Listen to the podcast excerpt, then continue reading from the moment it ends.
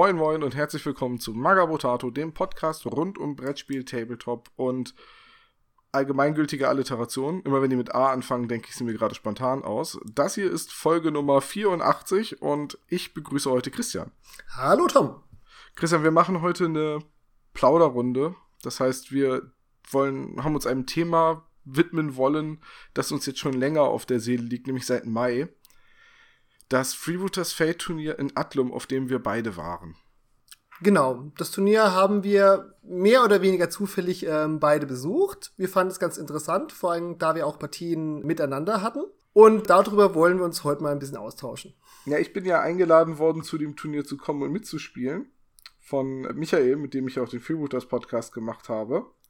Und der sagte mir dann, als ich mich ange, äh, der sagte mir, glaube ich, kurz bevor ich mich angemeldet habe, ich glaube, Christian von euch aus dem Team kommt auch. Ja. Dann habe ich nachgesehen, ob du kommst, habe meine Anmeldung auf anonym gestellt, damit du nicht weißt, dass ich komme. Und dann hast du blöd geguckt, als ich zur Tür reinkam. Oh ja, oh ja. Also das war wirklich das Letzte, mit dem ich gerechnet hatte. Für mich war, dass Michael auf dem Turnier war, auch einer der Gründe, dorthin zu gehen. Zum anderen hatte ich halt gesehen, dass in Atlum es schon mehrmals Turniere gab und ich mir das deswegen einfach mal anschauen wollte, weil das ist eigentlich für mich ganz weit außerhalb meiner normalen Fahrreichweite.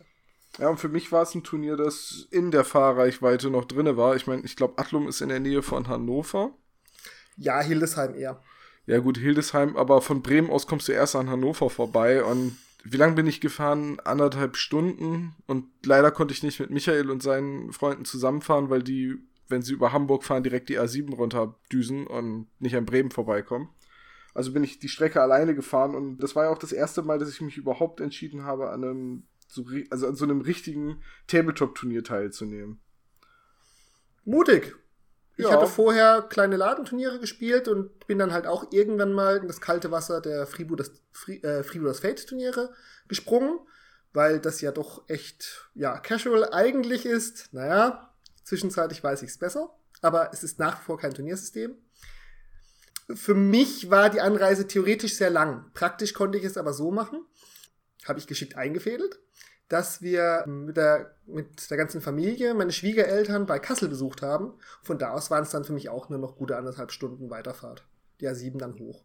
Das ist praktisch, ja. Das klingt so. Ich bin auch übrigens nicht der Einzige, der das so macht. Es gab ja noch einen anderen, Harry, der möchte gern Piraten, seine Frau, kennt man von TWS und ähm, von der Taktika vielleicht mal in ihren Videos. Die haben ja auch eine längere Einreise aus dem Ruhrpott. Und die machen es ähnlich, weil denen sind nämlich die Schwiegereltern auch in Hildesheim. ja, dann ist das passend. Ähm, mir ist gerade eingefallen, erstes Turnier stimmt nicht ganz. Ich war schon mal auf einem War Machine Team Turnier. Und da wurde ich von zwei Freunden damals angerufen und gesagt, hier, wir brauchen einen dritten Mann, unser dritter Mann ist ausgefallen, was machst du morgen? Dann habe ich schnell eine 35-Punkte-Liste geschrieben oder was, 50 Punkte, ich weiß es nicht mehr. Dann sind wir da hingedüst und ich habe auch glorreich zwei von drei Partien haushoch verloren. Beide Male, weil mir der Caster weggeschossen wurde. Aber im Prinzip war das eigentlich mein erstes Tabletop-Turnier. Aber dass ich mich wirklich entschieden habe, ein Freebooters Fate-Turnier zu, äh, zu spielen, lag halt hauptsächlich auch daran, dass ich kurz vorher mit Michael gespielt hatte und der gesagt hat, ja, jetzt kennst du die Regeln, jetzt kannst du auch auf Turnieren spielen. Na siehst du, damit hattest du eine bessere Turniervorbereitung als ich, weil ich bin vorher quasi nicht zum Spielen gekommen, außer dem Turnier, das ich eine Woche zuvor gespielt hatte. Gut, das waren dann auch dann drei Partien. Na, dann hattest du immer noch die bessere Vorbereitung, weil für mich war das meine erste Freebooters Fate Turnier, so richtig nach Regeln. Du sagst ja immer in deinen Blogs, Freebooters Fate ist eigentlich kein Turniersystem, spielst aber trotzdem ständig Turniere. Ja. Magst du das vielleicht einmal kurz ausführen für Leute, die deine Blogs nicht lesen? Klassisches Turniersystem für mich ist von vornherein darauf ausgelegt und wird auch vom Hersteller in diese Richtung supported. Also das Standardbeispiel ist War Machine, was einfach eine ganz klare Ausrichtung mit präzisen Regeln und einem Organized Play mit den Steamroller-Regeln hat von Privateer selber. Die haben es bewusst daraufhin auch ausgelegt. Und gefühlt zwischenzeitlich, obwohl das früher explizit nämlich nicht war, Infinity, wo sie auch mit sehr umfangreichen, sehr klaren Regeln, sehr klaren Szenarien auch angefangen haben, das so zu machen. Das sind alles Spiele, die ich sag mal, eine offensichtliche taktische Tiefe haben. Freebooters Fate gilt vielen Leuten als ein Bier- und Brezelspiel. Und es stellt auch definitiv, ich sag mal, lustige Szenen, lustige Aktionen im Vordergrund und nimmt sich eben selbst auch nicht besonders ernst. Das heißt aber nicht, dass dieses System nicht eine taktische Tiefe hat, die aber manchmal ein bisschen versteckt ist. Deswegen ist es kein klassisches Turniersystem für mich. Zum anderen es sehr schwierig, in Freebooters Feld Sachen sehr genau zu optimieren, was jetzt zum Beispiel bei War Machine bei Infinity gemacht wird. In Freebooters Feld kannst du mit einer Liste, die du im Abend zusammengeklickt hast, ohne weiteres auf einem mittelgroßen Turnier einen zweiten Platz machen, ähm, wenn du weißt, wie das geht. Zum anderen wird, wird einfach gefühlt, Freebooters nicht sehr hart kompetitiv gespielt. Die Turnierszene ist sehr, sehr entspannt. Gerade wenn ich sehe, wie manche War Machine-Spieler da reingefuchst haben, das ist bei Freebooters gar nicht möglich. Umgekehrt, ein Turnier als Ort zum Zusammenkommen, zum Spielen, da funktioniert Freebooters einfach sehr, sehr gut. Und dafür ist es für mich halt ein System, wo ich sehr gern auf Turniere gehe. Auch wenn ich zwischenzeitlich jetzt Turniermeter und solche Sachen sehr, sehr tief analysiere. Was wird gemacht, wie sind die Szenarien aufgebaut? Aber eben dadurch, dass es keine offiziellen Turnierszenarien gibt, sondern sich das jede Orga selbst überlegt, ist es halt für mich kein klassisches Turniersystem. Ja, bestes Beispiel, das Szenario, das wir auf dem Turnier als erstes gespielt haben, war ja noch nicht mal getestet. Das war auf einer fix, aus einer fixen Idee entstanden und wurde dann niedergeschrieben, aber es wurde halt nicht getestet. Und das hat sich bei dem Szenario leider auch ein bisschen gezeigt, dass man es vielleicht hätte einmal testen sollen, aber es hat an sich funktioniert. Lass mich mal auf den Punkt eingehen mit dem Spiel, das sich nicht so ernst nimmt, das aber trotzdem eine gewisse taktische Tiefe hat ich finde ein Punkt, der häufig vergessen wird, rein theoretisch, äh, bei Freebooters Fate, es hat eigentlich sogar mehr taktische Tiefe als jetzt Spiele, die auf Würfeln basieren. Und zwar aus dem Grund, die Trefferzonen, wohin ich angreife und was ich verteidige, das ist Poker. Das ist den anderen lesen, das ist die Situation einschätzen. Das ist eigentlich überhaupt gar kein Zufall. Weil es steht ja im Regelwerk explizit drin, dass du bitte nicht die Karten mischen sollst und einfach drei Karten ziehst für deinen Angriff, sondern dass du dir wirklich überlegen sollst, was macht jetzt gerade Sinn, was verteidigt er auf jeden Fall. Und da spielen so viele Faktoren rein. Charaktere bei der Bruderschaft, die zum Beispiel Blitzreflexe haben. Die Blitzreflexe sitzen im Unterleib. Wenn der Unterleib kaputt ist, sind die Blitzreflexe weg. Das heißt also, Bruderschaftsspieler achten nach Möglichkeit drauf, ihre Verteidigung auch auf jeden Fall den Unterleib abzudecken, dass da kein kritischer Treffer reinkommt. Dann gibt's Nebenmissionen wie äh, Kopfschläger, Beinbrecher oder wie die heißen, wo du halt eine bestimmte Anzahl Treffer in der Partie in dieser Körperzone machen musst. Auch das kann deine Entscheidung beeinflussen. Wenn du jemandem versuchst, die Beine wegzuschießen, damit er nicht mehr so schnell ist, auch das wird deine Entscheidung beeinflussen. Das ist eigentlich Pokern. Und der nächste Punkt ist, der Schaden, der ermittelt wird und alle Karten werden ja von einem Stapel gezogen. Beide Spieler ziehen von demselben Stapel. Und das ist ein Kartenspiel mit, mit Zahlenwerten von 1 bis 10. Und die haben eine bestimmte Verteilung. Und der Stapel wird erst neu gemischt, wenn er leer ist. Mit anderen Worten, eigentlich ist es nicht zufällig. Es ist zufällig in dem Sinne, dass das Kartenspiel gemischt ist. Im Prinzip kann ich aber mitzählen. Ja, Tom, ich stimme deiner Analyse zu, muss dir aber gefühlt bei zwei Sachen etwas widersprechen. Das ist gut, weil ich zwei Punkte genannt habe. Also erstens das mit dem Kartenziehen. Das beschreibe ich immer als dieses subtaktische Level das kann man auch anderen Leuten sehr, sehr schlecht rational erklären, wie du zu einem guten Kartenzieher wirst. Aber das ist eine von den wenigen Sachen, selbst in Partien, die ich haushoch verloren habe, hatte ich den Eindruck, da mehrmals meinem Gegner auch überlegen zu sein beim Kartenziehen. Ich habe halt bei den anderen Themen Probleme gehabt. Also diese Auswahl, welche Karte wähle ich in welcher Situation, wie lese ich meinen Gegner, ist sehr wichtig und es ist auch sehr, sehr schwierig, anderen zu erklären, wie man dann da vorgeht, weil es einfach viel mit Persönlichkeit zu tun hat und auch einschätzen, wie der, was der andere gerade denkt. Genau dein Beispiel der Bruderschaft. Weil die Bruderschaft mit den Blitzreflexen vier Verteidigungskarten hat und bestimmte Sachen machen will, neigt sie zum Beispiel dazu, nicht den Torso zu decken. Aber man kann halt auch Pech haben. Äh, ja, ich sage ja, das ist nicht zufällig. Deswegen sage ich ja Pokern. Pokern ist ja auch kein Glücksspiel in dem Sinne. Das andere ist die Sache mit den Schicksalskarten. Ja, es wird sehr gern vergessen, dass eben diese Karten bei Freebooters Gauss verteilt sind, dass die Wahrscheinlichkeiten halt irgendwann abnehmen. Ich persönlich schafft es nicht, die Karten mitzuzählen. Der Punkt ist, selbst wenn du weißt, dass von deinem Kartenstapel nur noch die drei Karten, die sechs, die zwei und die acht zum Beispiel drin sind, ist die Reihenfolge, in der sie kommen, macht deine Aktion völlig unterschiedlich. Das ist dann der Unterschied zwischen einem vernichtenden Angriff, bei dem du einem anderen einen kritischen Treffer machst, einem kleinen Streifschuss, bei dem du zufällig einen kritischen Treffer machst, und einem Angriff, der völlig geblockt wird. Und diese Wahrscheinlichkeiten sind relativ gleich verteilt. Also das ist tatsächlich einer der Punkte, wo erfahrene Spieler manchmal das Problem bekommen, Freebooters Partien werden normales wirklich vom erfahreneren Spieler gewonnen. Aber manchmal hast du wirklich einfach nur die Pech an den Händen. Wo dann Leute sagen, ja, Christian, du hast recht, es ist kein Turnierszenario. Ich habe jetzt in zwei Partien insgesamt 25 Punkte Schaden gemacht. Hätte ich mehr Schaden gemacht, wäre, wären die Partien völlig anders ausgegangen. naja, das ist ja das, was du letztendlich in jedem Spiel hast. Das ist ja das Würfelpech aus Warhammer oder aus War Machine. Wenn, wenn du bei War Machine die ganze Zeit an der Rüstung des Gegners vorbei würfelst, machst du halt auch keinen Schaden. Du weißt nicht, in welcher Reihenfolge die Karten kommen. Wenn sie in der falschen Reihenfolge für dich kommen, hast du halt verloren. Das ist halt die Restportion Glück, die immer drin bleibt. Und dafür ist das Kartenspiel ja auch als Glücksmechanismus da. Es ist ja kein reines Strategiespiel. Was ich nur sagen will, ist ein, ich hatte in einem Spiel tatsächlich die Situation, ich kriege es nicht mehr ganz auf die Reihe, aber ich wusste, wenn ich die Aktion erfolgreich durchbringen will, brauche ich eine 9 oder eine 10. Ne? Also wenn ich wirklich Schaden machen will. Ich weiß, ich kriege es nicht mehr genau hin, wie es war, aber ich wusste, ich brauche eine 9 oder 10. Ich wusste aber, dass alle 9 und 10 raus sind. Also habe ich die Aktion nicht gemacht. Ne? Das wäre, wenn, ne, es sind, glaube ich, zwei 10 im Stapel und ich glaube auch zwei 9. Und wenn die, wenn diese, wenn du weißt, dass diese vier Karten raus sind, du musst ja gar nicht Strichliste führen oder wie beim Blackjack wirklich die Karten mitzählen. Aber wenn du das schon weißt, dass die Karten raus sind, na dann, dann, dann lasse ich die Aktion halt, ne? Und das ist eine Sache, die wird, also das wird gleichzeitig über- und unterschätzt, sage ich immer. Einerseits, es gibt viele Sachen, die du tatsächlich gut abschätzen kannst. Und andere Sachen, die, ich sage es mal, ähm, für viele Spieler eine, eine ungewohnte Varianz aufweisen. Es ist unwahrscheinlich, dass ein, du bei deinem Mörderangriff mit deinem starken Modell eine 1 ziehst und der Gegner mit einer 10 blockt, aber es kommt vor. Und es kommt über den Lauf einer Partie durchaus auch mehrmals vor. Und wenn das Deck eben entsprechend oft durchgespielt wird, ne? Und das ist tatsächlich also ein wichtiger Punkt, denn das unterschätzen viele Leute plötzlich, wie groß die Wertespanne werden kann. Obwohl die Karten sehr schön ausverteilt sind.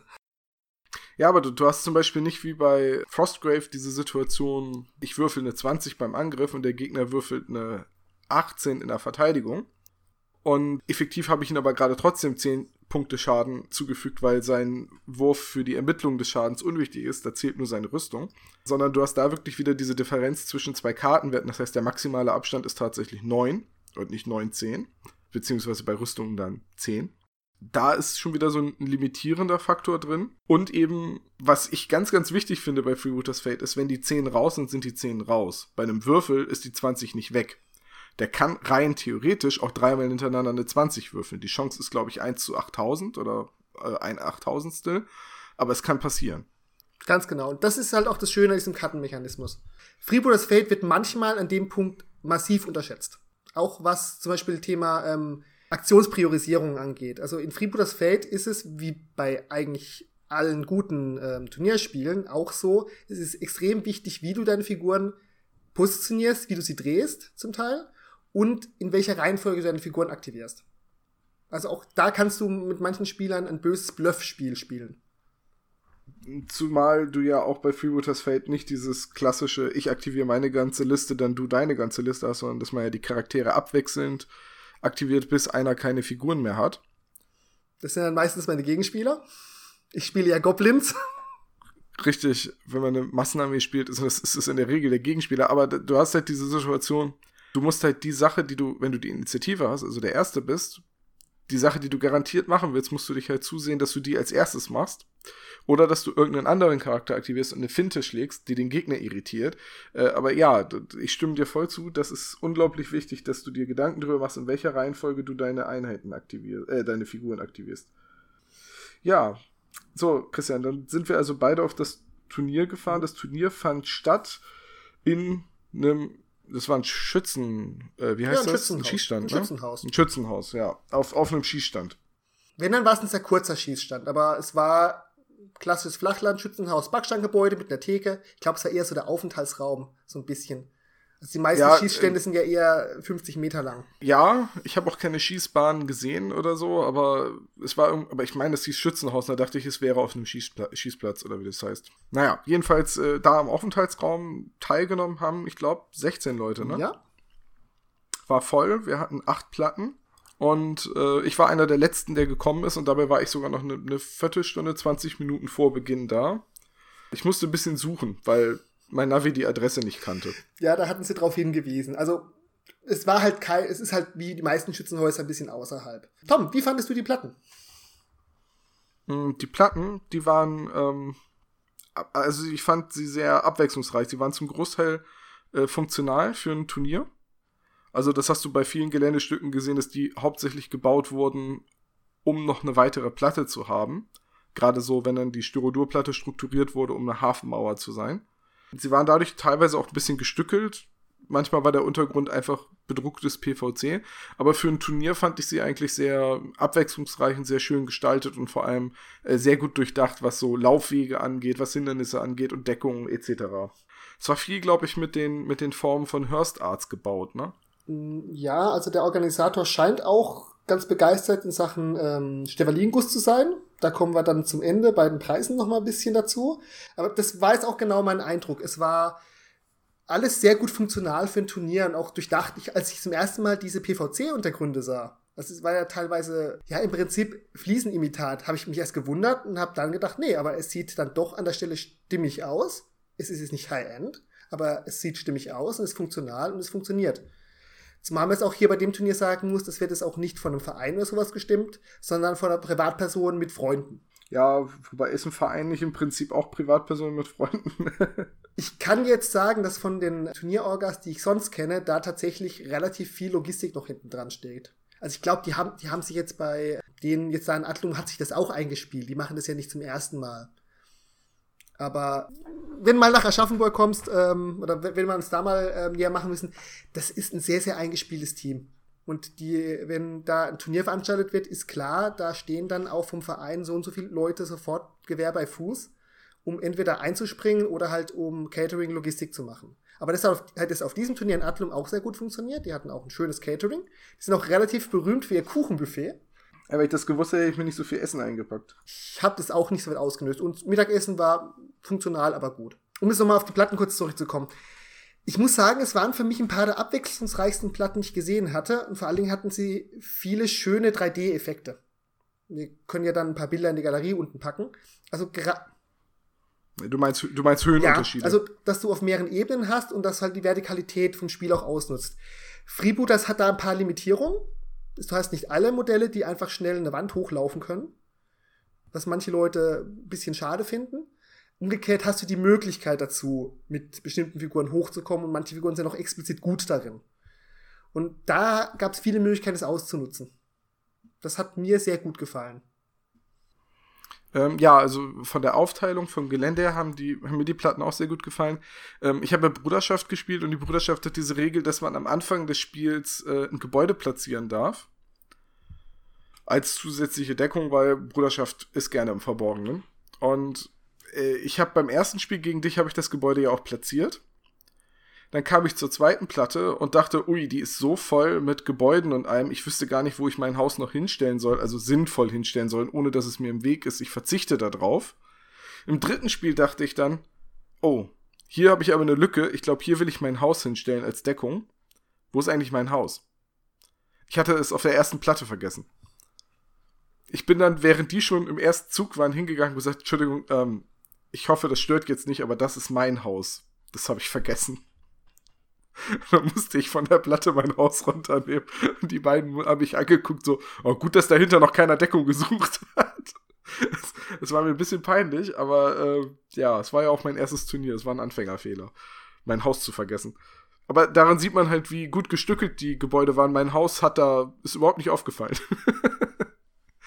ähm, ja, ich wollte noch was zu den, zu den bedruckten Fliesen und den Platten sagen. Ich war erstmal ähm, überhaupt erstaunt, dass das acht so volle Tische waren. Ich, ich kannte, kannte das halt so von, von War Machine Turnieren, wo man halt, also War Machine, das klassische MK2 im Turnierbereich wurde ja mit nicht so viel Gelände gespielt. Es, es hält sich da ja immer noch diese Geschichte von den Turnierspielern, die hinkommen, sehen, dass da ein Wald auf der Platte ist, also leere Platte und ein Wald in der Mitte und einer von beiden sagt, oh nö, so viel Gelände. Das, das ist natürlich, wenn man äh, War Machine mit seinen perfekt auszumessenden, äh, millimetergenauen Distanzen spielt, was ganz anderes, als wenn man diesen augenzwinkernden Skirmisher Freebooters Fate spielt. Aber ich war trotzdem erstaunt, wie viel Gelände es war. Und hab dann insgeheim, weil ich plan ja ein Deadman's Hand Turnier, gedacht, oh Mist, wie mache ich das eigentlich? Krieg ich genug Gelände zusammen für fünf Tische? Das Schöne bei Deadman's Hand ist, es hat zwar auch Höhenunterschiede, aber das sind in der Regel Gebäude. Und wenn du irgendwie genug Häuser zur Verfügung hast, dann kriegst du auch fünf Platten voll. Gerade wenn du noch ein paar Wälder hinbaust und einen Hügel oder so, dass halt auch ein bisschen Sichtlinie, ein bisschen Deckung, ein bisschen Kleinkram da ist. Bei Future Hate hast du es schön, schön hervorgehoben auf den Platten die Höhenunterschiede. Es gab Wasser zum Schwimmen, es gab Kaimauern, es gab Wälder, es gab äh, Gebäude, es gab auch Gebäude mit einer ähm, Galerie drumherum, wo man hochlaufen kann. Leitern. Ich glaube, auf einer Platte, auf der ich gespielt habe, stand in der Mitte sogar eine Windmühle als Sichtlinienblocker. Das war total cool. Das war auch total cool, weil ich ja den Meisterassassinen gespielt habe, der sich quasi von Gebäude zu Gebäude warbt.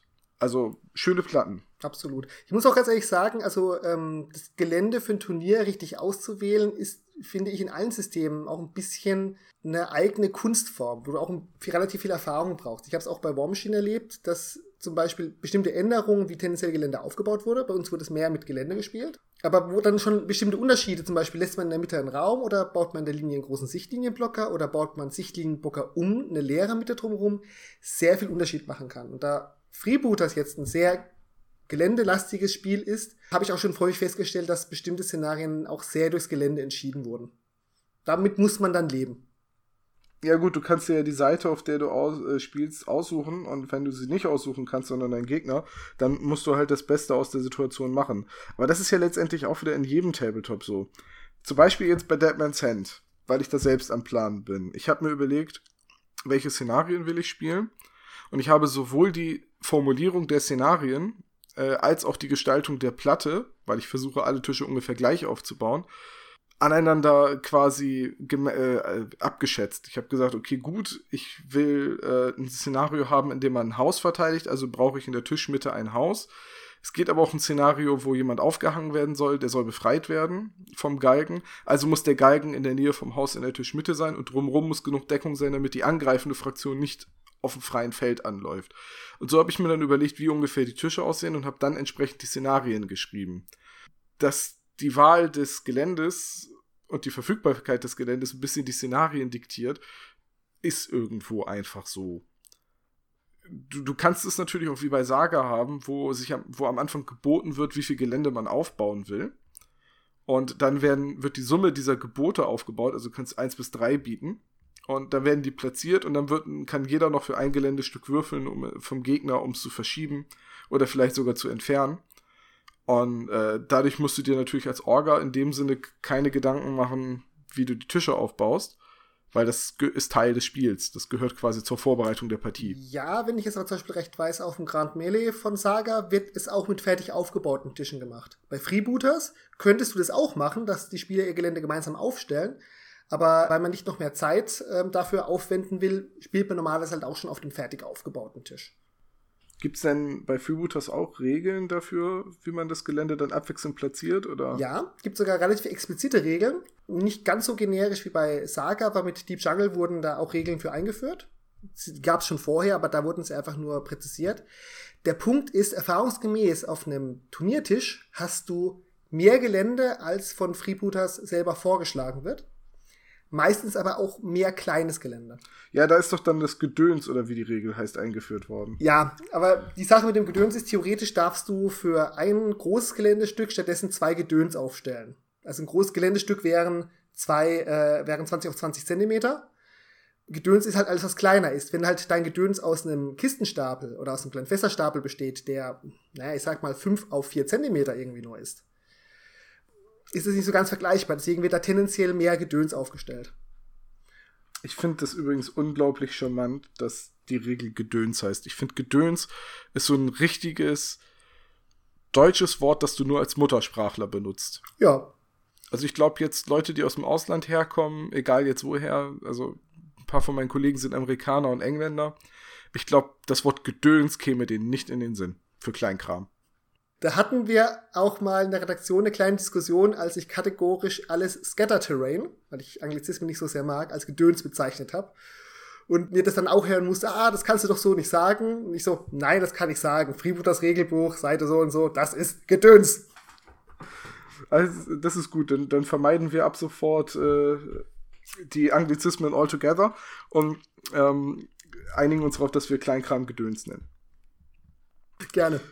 So, dann waren wir also da. Es wurde äh, vom, von der Turnierorga, liebe Grüße an der Stelle, Ingo, äh, wurde dann die, wurden die Paarungen ausgerufen und wie sollte es anders sein? Weil wir beide vergessen hatten, uns anzumelden, weil wir schon äh, äh im, im Schnacken waren, sind wir beide dann gegeneinander aufgestellt worden, weil ja keiner wusste, dass wir uns kennen. Großartig. Und wir ja auch nur durch Zufall dasselbe T-Shirt an hatten. Und ich dachte doch so, oh, das wird so lustig, wenn ich gleich das erste Spiel gegen Michael oder Christian spielen muss. Und dann, äh, du, du, hast sehr entgeistert geguckt. Ich, ich habe auch nicht gewusst, warum du jetzt den Kopf und die Schultern so hängen lässt. es war so einfach so, damit, ich hatte nicht mit dir gerechnet und ich hatte auch damit einfach nicht gerechnet. Und es war dann so einfach nur so passend. War ja klar. Jetzt muss ich gegen den Typen spielen. das war ja auch so mein Punkt, einfach weil ich mich mit vielen Leuten unterhalten hatte und du dann gekommen bist, ich war noch nicht so richtig drin und dann mussten wir halt mal langsam ein bisschen Tempo machen und unsere Partie aufbauen. Ah, das ist meine Taktik also voll aufgegangen. Dich quasi in Sicherheit wiegen, dann plötzlich zur Tür reinstürmen und die erste Partie gegen dich spielen. Ja. So, unsere erste Partie war das Szenario, oh Gott, wie hieß es? Es war das Bananenstaudenmassaker. Aber erst einmal sollten wir kurz sagen, was wir ungefähr gespielt haben. Achso, ja. Ähm, du hast Goblins gespielt. Also, ich habe wie so häufig Goblins gespielt. Goblin-Piraten sind meine ja, Leib- und Magen-Fraktion, die sich auf Turnieren auch relativ gut schlägt, weil man sehr viel, weil man kopfstark spielt und die meisten Szenarien gut über Aktivierungen entschieden werden. Umgekehrt bekommt man halt manchmal richtig die Fresse poliert, weil mit Goblins verliert man selten knapp. Weil die Turnierorga, das hat man im Turnier einfach angesehen, dass das alles sehr casual ein bisschen entspannter ablaufen wird, Legenden zugelassen hatte und auf den Turnieren, wo ich normalerweise bin, Legenden halt nicht zugelassen sind, konnte ich mir das einfach nicht entgehen lassen. Und habe halt eine Liste um die Legende Captain Rack rumgeschrieben. Das ist ein relativ schwacher Goblin-Anführer, den du auch nur bei Freebooters äh, Messe-exklusiv bekommst. Der Boni für alle anderen Gefolgemodelle verteilt. Und weil ein, wenn, wenn ich schon einen Bonus habe, dann warum nicht noch einen zweiten Bonus dazu nehmen? Habe ich das noch mit der Söldnerin Eugenie kombiniert, die auch einen Stärkebonus für alle Modelle um sie herum generiert. Und habe den Rest dann einfach mit Gefolge aufgefüllt. So, ich hatte eine Liste, mit, die zwar zusammenbleiben muss, aber wenn sie zusammenbleibt, mit ihren Gefolgemodellen teilweise Nahkampfstärken erreicht, die andere bei ihren Spezialisten haben. Und Goblins sind jetzt eher dafür bekannt, dass äh, sie sehr schwache Nahkampfstärken haben. Das war einfach sehr lustig zu spielen. Bisschen gefolgestark, ich hatte ganz nett, ja, Nahreichweitenbeschuss, weil ich einfach auf Goblin-Pistolen spiele. Und weil viel Laufwege angekündigt waren, hatte ich noch das Modell Kreisch mitgenommen aus der Wolfgangs Mörser Box. Das ist der Goblin in dem Papageienkostüm, der durch Gegend flattert, Granaten ausweicht und deswegen furchtlos geworden ist. Als ich gehört habe, wo der herkommt, das hat Michael mir erst im Nachhinein erklärt. Ich fand den so geil. ja, klassisches Fall von einem Artwork aus einem Grundregelbuch, was jetzt endlich mal umgesetzt wurde. Ja, das ist tatsächlich äh, ja öfters der Fall. Das ist ja jetzt auch bei der Bruderschaft gerade mit dem Typen, der jetzt ein Paddel hat, dem Blinden. Ich kann mir den Namen nicht merken, was mit V. Auch eine Sache, die ich so unglaublich an, an Freebooters Fate mag. Da, da steckt Zeit drin, da, die Ideen sind quasi äh, gereift, manche auch ein bisschen vergoren, aber das gehört sich bei einem Freibeuterspiel so. Sehr, sehr liebevoll. So, äh, dem stand in der ersten Partie meine Liste, meine Turnierliste sah so aus, also meine Turniervorbereitung sah so aus, ich habe geguckt, wie viele Modelle habe ich und kriege ich damit 500 Dublonen zusammen. Und ja, ähm, ich hatte alle Modelle bis auf eins dabei. und, und, zwar habe ich den Meisterassassinen gespielt als Anführer. Der ähm, hat vergiftete Dolche und eine vergiftete Armbrust und diese Regel, dass er sich warten kann. Und wie bei der Brüderschaft nicht unüblich gibt es keine Befehle, also musste ich nicht irgendwie darauf achten, dass die Leute in seiner Nähe bleiben oder so und konnte ihn ziemlich autark bewegen. Bruderschaft spielt spezialistenlastig und wenn ich mich richtig erinnere, hatte ich als Söldnerin Schwalbe dabei. Die gute Dame mit drei Pistolen. Bruderschaft benutzt ja keine Waffen, also keine Fernwaffen, ähm, die äh, Schießpulver verlangen. Deswegen wollte ich als, als Beschuss, als Waffenplattform Schwalbe drin haben, um halt nicht ein Defizit zu haben. Ich habe immer versucht, sie ein bisschen so zentral zu positionieren, damit sie möglichst viele Ziele hat. Hat in der Regel ganz gut geklappt. Auch wenn sie jetzt nicht der klassische äh, Bruderschaftssöldner ist. Als weitere Spezialistin hatte ich Bonagia dabei. Die Dame mit den Blitzreflexen, den hinterhältigen Angriffen und äh, Fechtmeister. Also Äh, Michael sagt immer, er hasst Bonaccia und er will verdammt nochmal nicht mit ihr in den Nahkampf kommen. Und nach dem Turnier und nachdem ich sie jetzt ein paar Mal gespielt habe, kann ich das voll verstehen. Du willst mit der Dame nicht in den Nahkampf kommen, vor allem nicht alleine. Vor allem nicht, wenn sie in deinem Rücken steht. Und was hatte ich noch dabei? Ich hatte, glaube ich, Adombra dabei. Ja. Eins der wenigen Bruderschaftsmodelle, das fast nur Fernkampf hat, nämlich eine vergiftete Armbrust. Und als Gefolgsleute hatte ich zwei Harlekine dabei, ne? Äh, nee, nee, ein Harlekin und zwei Crosscritti. Ganz genau. Muss dir auch zu der Zusammenstellung, also ist eine schöne Erweiterung deiner Starterbox, ähm, gratulieren. Vor allem, dass du auch deine Bruderschaft so ein bisschen fernkampflastiger gespielt hast, was ich auch ganz gerne tue. Ja, aber Adombra war tatsächlich, da muss ich Franz danken von Freebooters, weil ich gesagt habe, pass auf, ich spiele ja voraussichtlich hauptsächlich gegen meine Freundin und die hat sich gerade Lady gekauft. Und äh, Franz lehnte sich so ganz verschwörerisch wie so ein Tavernenwirt in der Karibik rüber und sagte, ah ja, hast aber auch ein hartes Brett vor dir. Und ich so, genau, gib mir mal einen Tipp. Und er so, ja, ein Tipp, hä? Ein Tipp will er haben. Ne? Und dann schob er mir wie so, wie, so ein, wie so eine Schatzkarte Adombra rüber und sagte, die gute Dame hat eine vergiftete Armbrust auf 40 Zentimeter. Das klingt gut, die nehme ich. und äh, deswegen habe ich Adombra in der Liste. Schwalbe gefiel mir einfach das Modell. Ich habe das irgendwo, glaube ich, schon mal gesagt, ich habe ein Fable für Damen mit Schusswaffen. Bei War Machine war eins meiner Lieblingsmodelle Darcy Ryan aus der schwarzen 13. Die Dame hat ja auch zwei Steinschlosspistolen und feuert damit wild um sich. Und äh, Tomb Raider ist auch cool. Also war das für mich so ein No-Brainer, Schwalbe da irgendwie reinzubauen. Hat sich auch tatsächlich ganz gut beschusslastig gespielt. Auch wenn Michael mir verboten hat, meine Pistolen zu vergiften. Ja, ähm, ich muss sagen, Adombra ist eines meiner Modelle in der Bruderschaft, das mich noch nie enttäuscht hat. Und ich muss auch widersprechen, ja, sie ist eine Fernkämpferin, ganz klar. Sie ist aber auch nicht im Nahkampf zu unterschätzen und sie ist schnell. Und deswegen passt sie einfach sehr gut in das gesamte Bruderschaftsthema rein. War für dich im ersten Szenario dann ja auch wichtig. Äh, für mich war das enorm wichtig, wie schnell sie war. Und für mich war es auch wichtig, dass sie neben ihrer Armbrust sich auch mit den Dolchen patent äh, wehren kann. Aber sie hat halt eine zweihändige Armbrust und das macht sie halt in erster Linie dann doch irgendwie zu so einem schießenden Modell. Aber klar, mit den Dolchen ist sie auch nicht hilflos. So, und das erste Szenario war dann das Bananenstaudenmassaker. Das heißt, in der Mitte der Platte war eine Banane, ein Bananenbaum, unter dem ein Schatz vergraben war. Beide Spieler mussten eins ihrer Gefolgsmodelle, oder war es ein Gefolgemodell? nee, es war irgendein Modell? Irgendein ja. Modell. Irgendein Modell aus der Armee musste eine Stange Dynamit mit sich rumtragen und dieses Modell konnte dann die Bananenstaude in die Luft sprengen, um den Schatz zu heben. Das hat aber dazu geführt, dass ich glaube, im Umkreis von 20 Zentimetern um diese Bananenstaude rum alles klebrig und schwieriges Gelände war. Und alle Modelle, die drin waren, ihre Bewegung halbiert hatten. Ja, das ist ja die Definition von schwierigem Gelände bei Freebooters Fate. Erschwerend kam noch dazu, dass durch diese Bananenexplosion alle Modelle, die zum Zeitpunkt der Explosion in diesem Umkreis befanden, mit Bananenbrei bedeckt waren, deswegen glitschige Hände hatten und diesen vermaledeiten Schatz nicht tragen konnten. Also es ging darum, ein Modell ein vorher ausgesuchtes Modell, an dieses Objekt ranzuführen, mit einer Aktion das Ding zu sprengen, dann ein anderes Modell, was mindestens 20 cm Entfernung ist, dann ranzubewegen durch schwieriges Gelände, wieder mit einer Aktion den Schatz aufzunehmen und dann wieder durch schwieriges Gelände das möglichst zurück in die eigene Aufstellungszone zu bringen. Und das sind sieben Runden. Ja, das war sportlich. Zumal du, ich weiß gar nicht mehr, ich glaube, ich habe erst in Runde 3 oder so die Bananenstaude erreicht und mich dann entschieden zu sagen, so, den Punkt hole ich mir, weil es gab Punkte für das Sprengen, Punkte für das, den Schatz besitzen und auch Punkte dafür, den Schatz dann vom Tisch zu tragen. Und irgendwann war mir klar, ich werde den Schatz höchstwahrscheinlich nicht vom Tisch tragen, aber ich will zumindest die, dir die Punkte streitig machen, den als erster gehoben zu haben. War doch so, oder? War so. Können wir da noch immer im Verlauf drauf eingehen, aber kurz gesagt, so war das. Ja, dann, ich glaube, so die ersten Runden waren nicht so spannend. Wir sind ein bisschen aufeinander zugelaufen, wir haben ein bisschen aufeinander geschossen.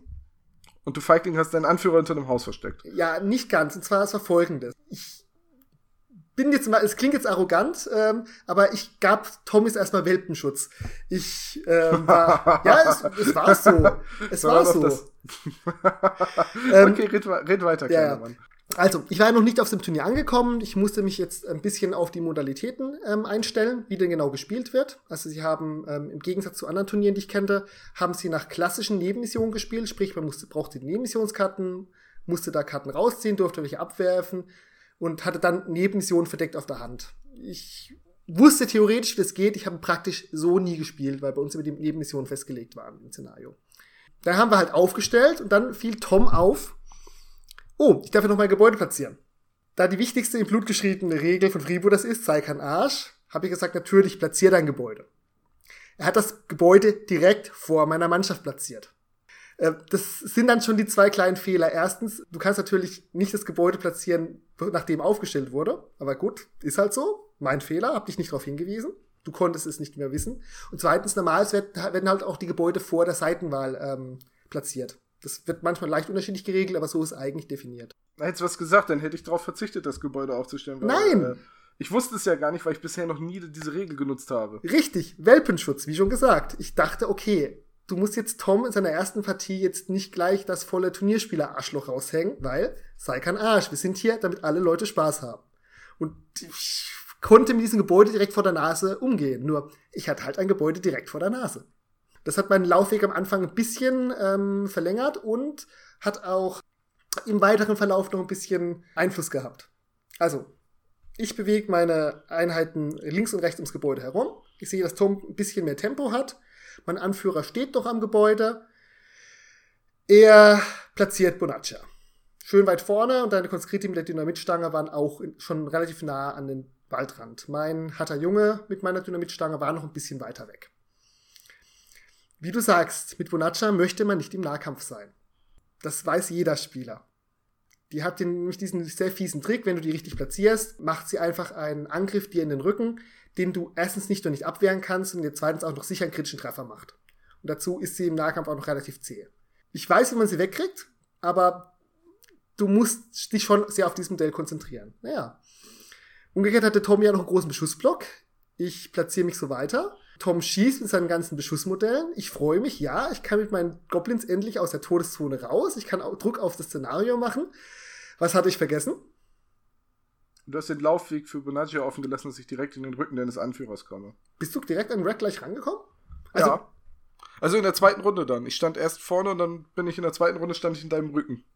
Dann habe ich gesagt, ich kann hier doch jetzt so zwischendurch laufen und dann hinter deinen Anführer. Und da sagtest du, oh Scheiße. Auf jeden Fall bist du mit Bonaccia an meinen Modellen vorbeigelaufen und voll in meinen Rückraum rein. Ja. Ja. Ich spiele eine Liste, die sich sehr auf ihren Anführer zentriert ja, das habe ich gemerkt, weil du immer gesagt hast, ja, die kriegen Stärkebonus durch ihn und durch sie. Nicht so gut, Eugenie darf man nur angreifen, wenn man, ich glaube, einen Moraltest schafft, weil die so hübsch ist. Bezaubernd, ja. Und dann habe ich gesagt, ja gut, dann gehe ich halt erst auf den Anführer. Aber dank geschickter Kartenauswahl und ähm, den Fate-Punkten, die halt einen Legendenanführer mitbringt, habe ich das dann auch überlebt. Leider. Gut, also hat eine neue Priorität, Bonaccia muss weg. Das hat mich dann so ein bisschen gebremst. Und als wir da uns so hin und her gekämpft haben und die ich halt einfach mal, ja, wie man das halt so als Goblin macht, einkreiste, gab es plötzlich irgendwo hinten einen Knall, den ich vergessen hatte. Du hast die Bananenstaude gesprengt. Ja, wo du noch meintest, okay, ich habe damit gerechnet, dass du es tust. Ich habe nicht damit gerechnet, dass du es jetzt tust. Ehrlich gesagt war das ein ziemlicher Fehler, dass ich das gemacht habe, weil es hat uns unterm Strich hat es uns beide überrascht. Weil ich nämlich komplett unterschätzt habe, ähm, wie viele meiner Modelle gerade in diesem 20 Zentimeter Umkreis sind. Und das waren von mir fast alle, ich glaube bis auf zwei. Mein Harlequin, der am Vorrücken war, und halt Bonagia, die noch stand. Und von dir waren es gar nicht so viele. Ein paar von den vorderen Goblins, aber so diese hintere Schützenreihe stand da ja gar nicht mit drin. Letzten Endes Schwalbe dürfte ich drin gewesen sein, Adombra, aber von Bonaccia müsste, glaube ich, auch mit drin gewesen sein. Auf jeden Fall liefen ab dem Zeitpunkt dann sozusagen zwei getrennte Kämpfe ab, weil zwischenzeitlich hattest du ja deinen Meisterassassinen an dieses Gebäude meinen Rücken ja auch ran teleportieren können, per Schattenlauf. Und ich hatte deine beiden stärksten Nahkampfmodelle bei mir mitten in der Mannschaft drin stehen. Das klingt bei dir alles so vorwurfsvoll. Nein, das ist einfach, wenn ist es ein Vorwurf gegen mich selbst, dass ich es nicht kommen gesehen hatte. Naja, und dann haben wir uns gut geprügelt an der Stelle. Du musstest dann feststellen, dass auch der Meisterassassine und, Ado äh, und Bonaccia auch nicht ewig durchhalten. Nö, das bin ich aber gewohnt, dass die früher oder später vom Tisch gehen. Allerdings hat deine Harlekina noch relativ gut Schaden gemacht. Ich glaube, die hat dann Rack auf der Flucht äh, mit dem Messer erworfen.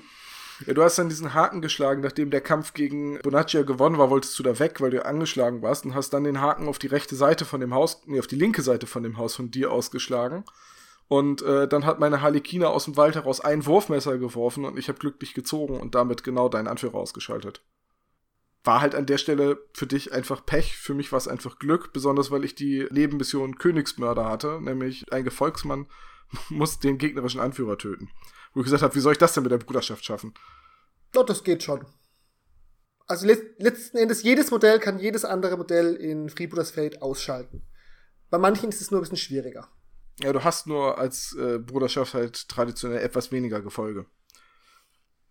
Und weil die Spezialisten so gut sind, ist das Gefolge es im Prinzip nicht. Könnte man mal eine längere Diskussion darüber starten. Ich sage immer, die viele Bruderschaftsspieler spielen nach meiner Ansicht zu wenig Gefolge, weil ihr Gefolge ziemlich gut ist. Es ist halt nur nicht gut im Einstecken. Aber dafür ist es saugünstig. Gut, da können wir uns drauf einigen. Gut, aber das war so dieses, also das war sozusagen unser kleiner Fleischwolf, den wir da hatten. Währenddessen haben meine ganzen Pistolengoblins versucht, noch an Adombra ranzukommen, die sich zwischenzeitlich den Schatz geschnappt hatte. Die war dann auch gebunden, konnte nicht so einfach weg und da waren wir dann einfach in diesem schwierigen Gelände sehr, sehr, sehr festgestocken. Ähm, du konntest dich dann glücklich lösen, konntest weglaufen. Ich habe dich nicht wirklich weggekriegt. Ähm, aber da haben wir, ja, halt beide ein bisschen mit angezogener Handbremse quasi gespielt, weil wir, wir sind nicht vorwärts gekommen, wir haben nicht viel Schaden gemacht. Und ähm, als dann die siebte Runde durch war, hattest du dich mit Adombra ein bisschen zurückgezogen, hattest noch den Schatz und hattest halt auch noch ein bisschen mehr Heuerkosten ähm, auf der Platte stehend. Ja, wobei ich den Schatz ja nicht halten konnte. Du hast mich dann ja noch einmal im Nahkampf gebunden, wodurch ich den Schatz hab fallen lassen, weswegen ich ihn am Ende des Spiels nicht hatte. Und du hattest ihn auch nicht. Er lag, er lag zwischen uns, weil wir uns einfach gekloppt haben und dann waren die Runden vorbei.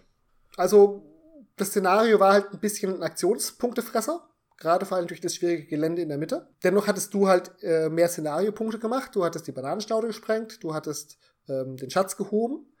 Und ich hatte auch mehr Nebenmissionen. Ja, die Nebenmissionen haben es bei dir sehr rausgerissen. Und du hattest mir auch noch mehr Schaden gemacht. Ich hatte halt noch meine Goblins stehen. Du hast zwar auch große Modelle verloren gehabt, aber letzten Endes standst du schon besser da. Also, ich muss sagen, der Sieg ging auch durchaus verdient an dich, weil ich dich an ein paar Punkten einfach Sachen gnadenlos übersehen hatte. Also allein schon, dass ich als jemand, der selber gern Bonaccia spielt, völlig übersehen habe, dass Bonaccia noch nicht aktiviert hatte. Ja, das ist halt hart.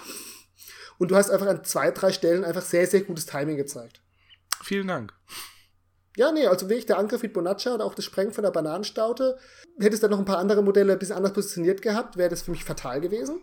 Ich war da noch nicht so ganz auf der Höhe. Du hast gezeigt, äh, du hast bei anderen Systemen Erfahrung, hast es an der Stelle dann auch richtig umgesetzt. Ja, ich bin, dadurch, dass ich ja wirklich relativ selten zum Spielen komme und kein Spiel so richtig aktiv zocke, fand ich es auch auf dem Saga-Turnier sehr angenehm, dass teilweise die besten Spieler Deutschlands gesagt haben, dass ich unangenehm sei für einen Anfänger.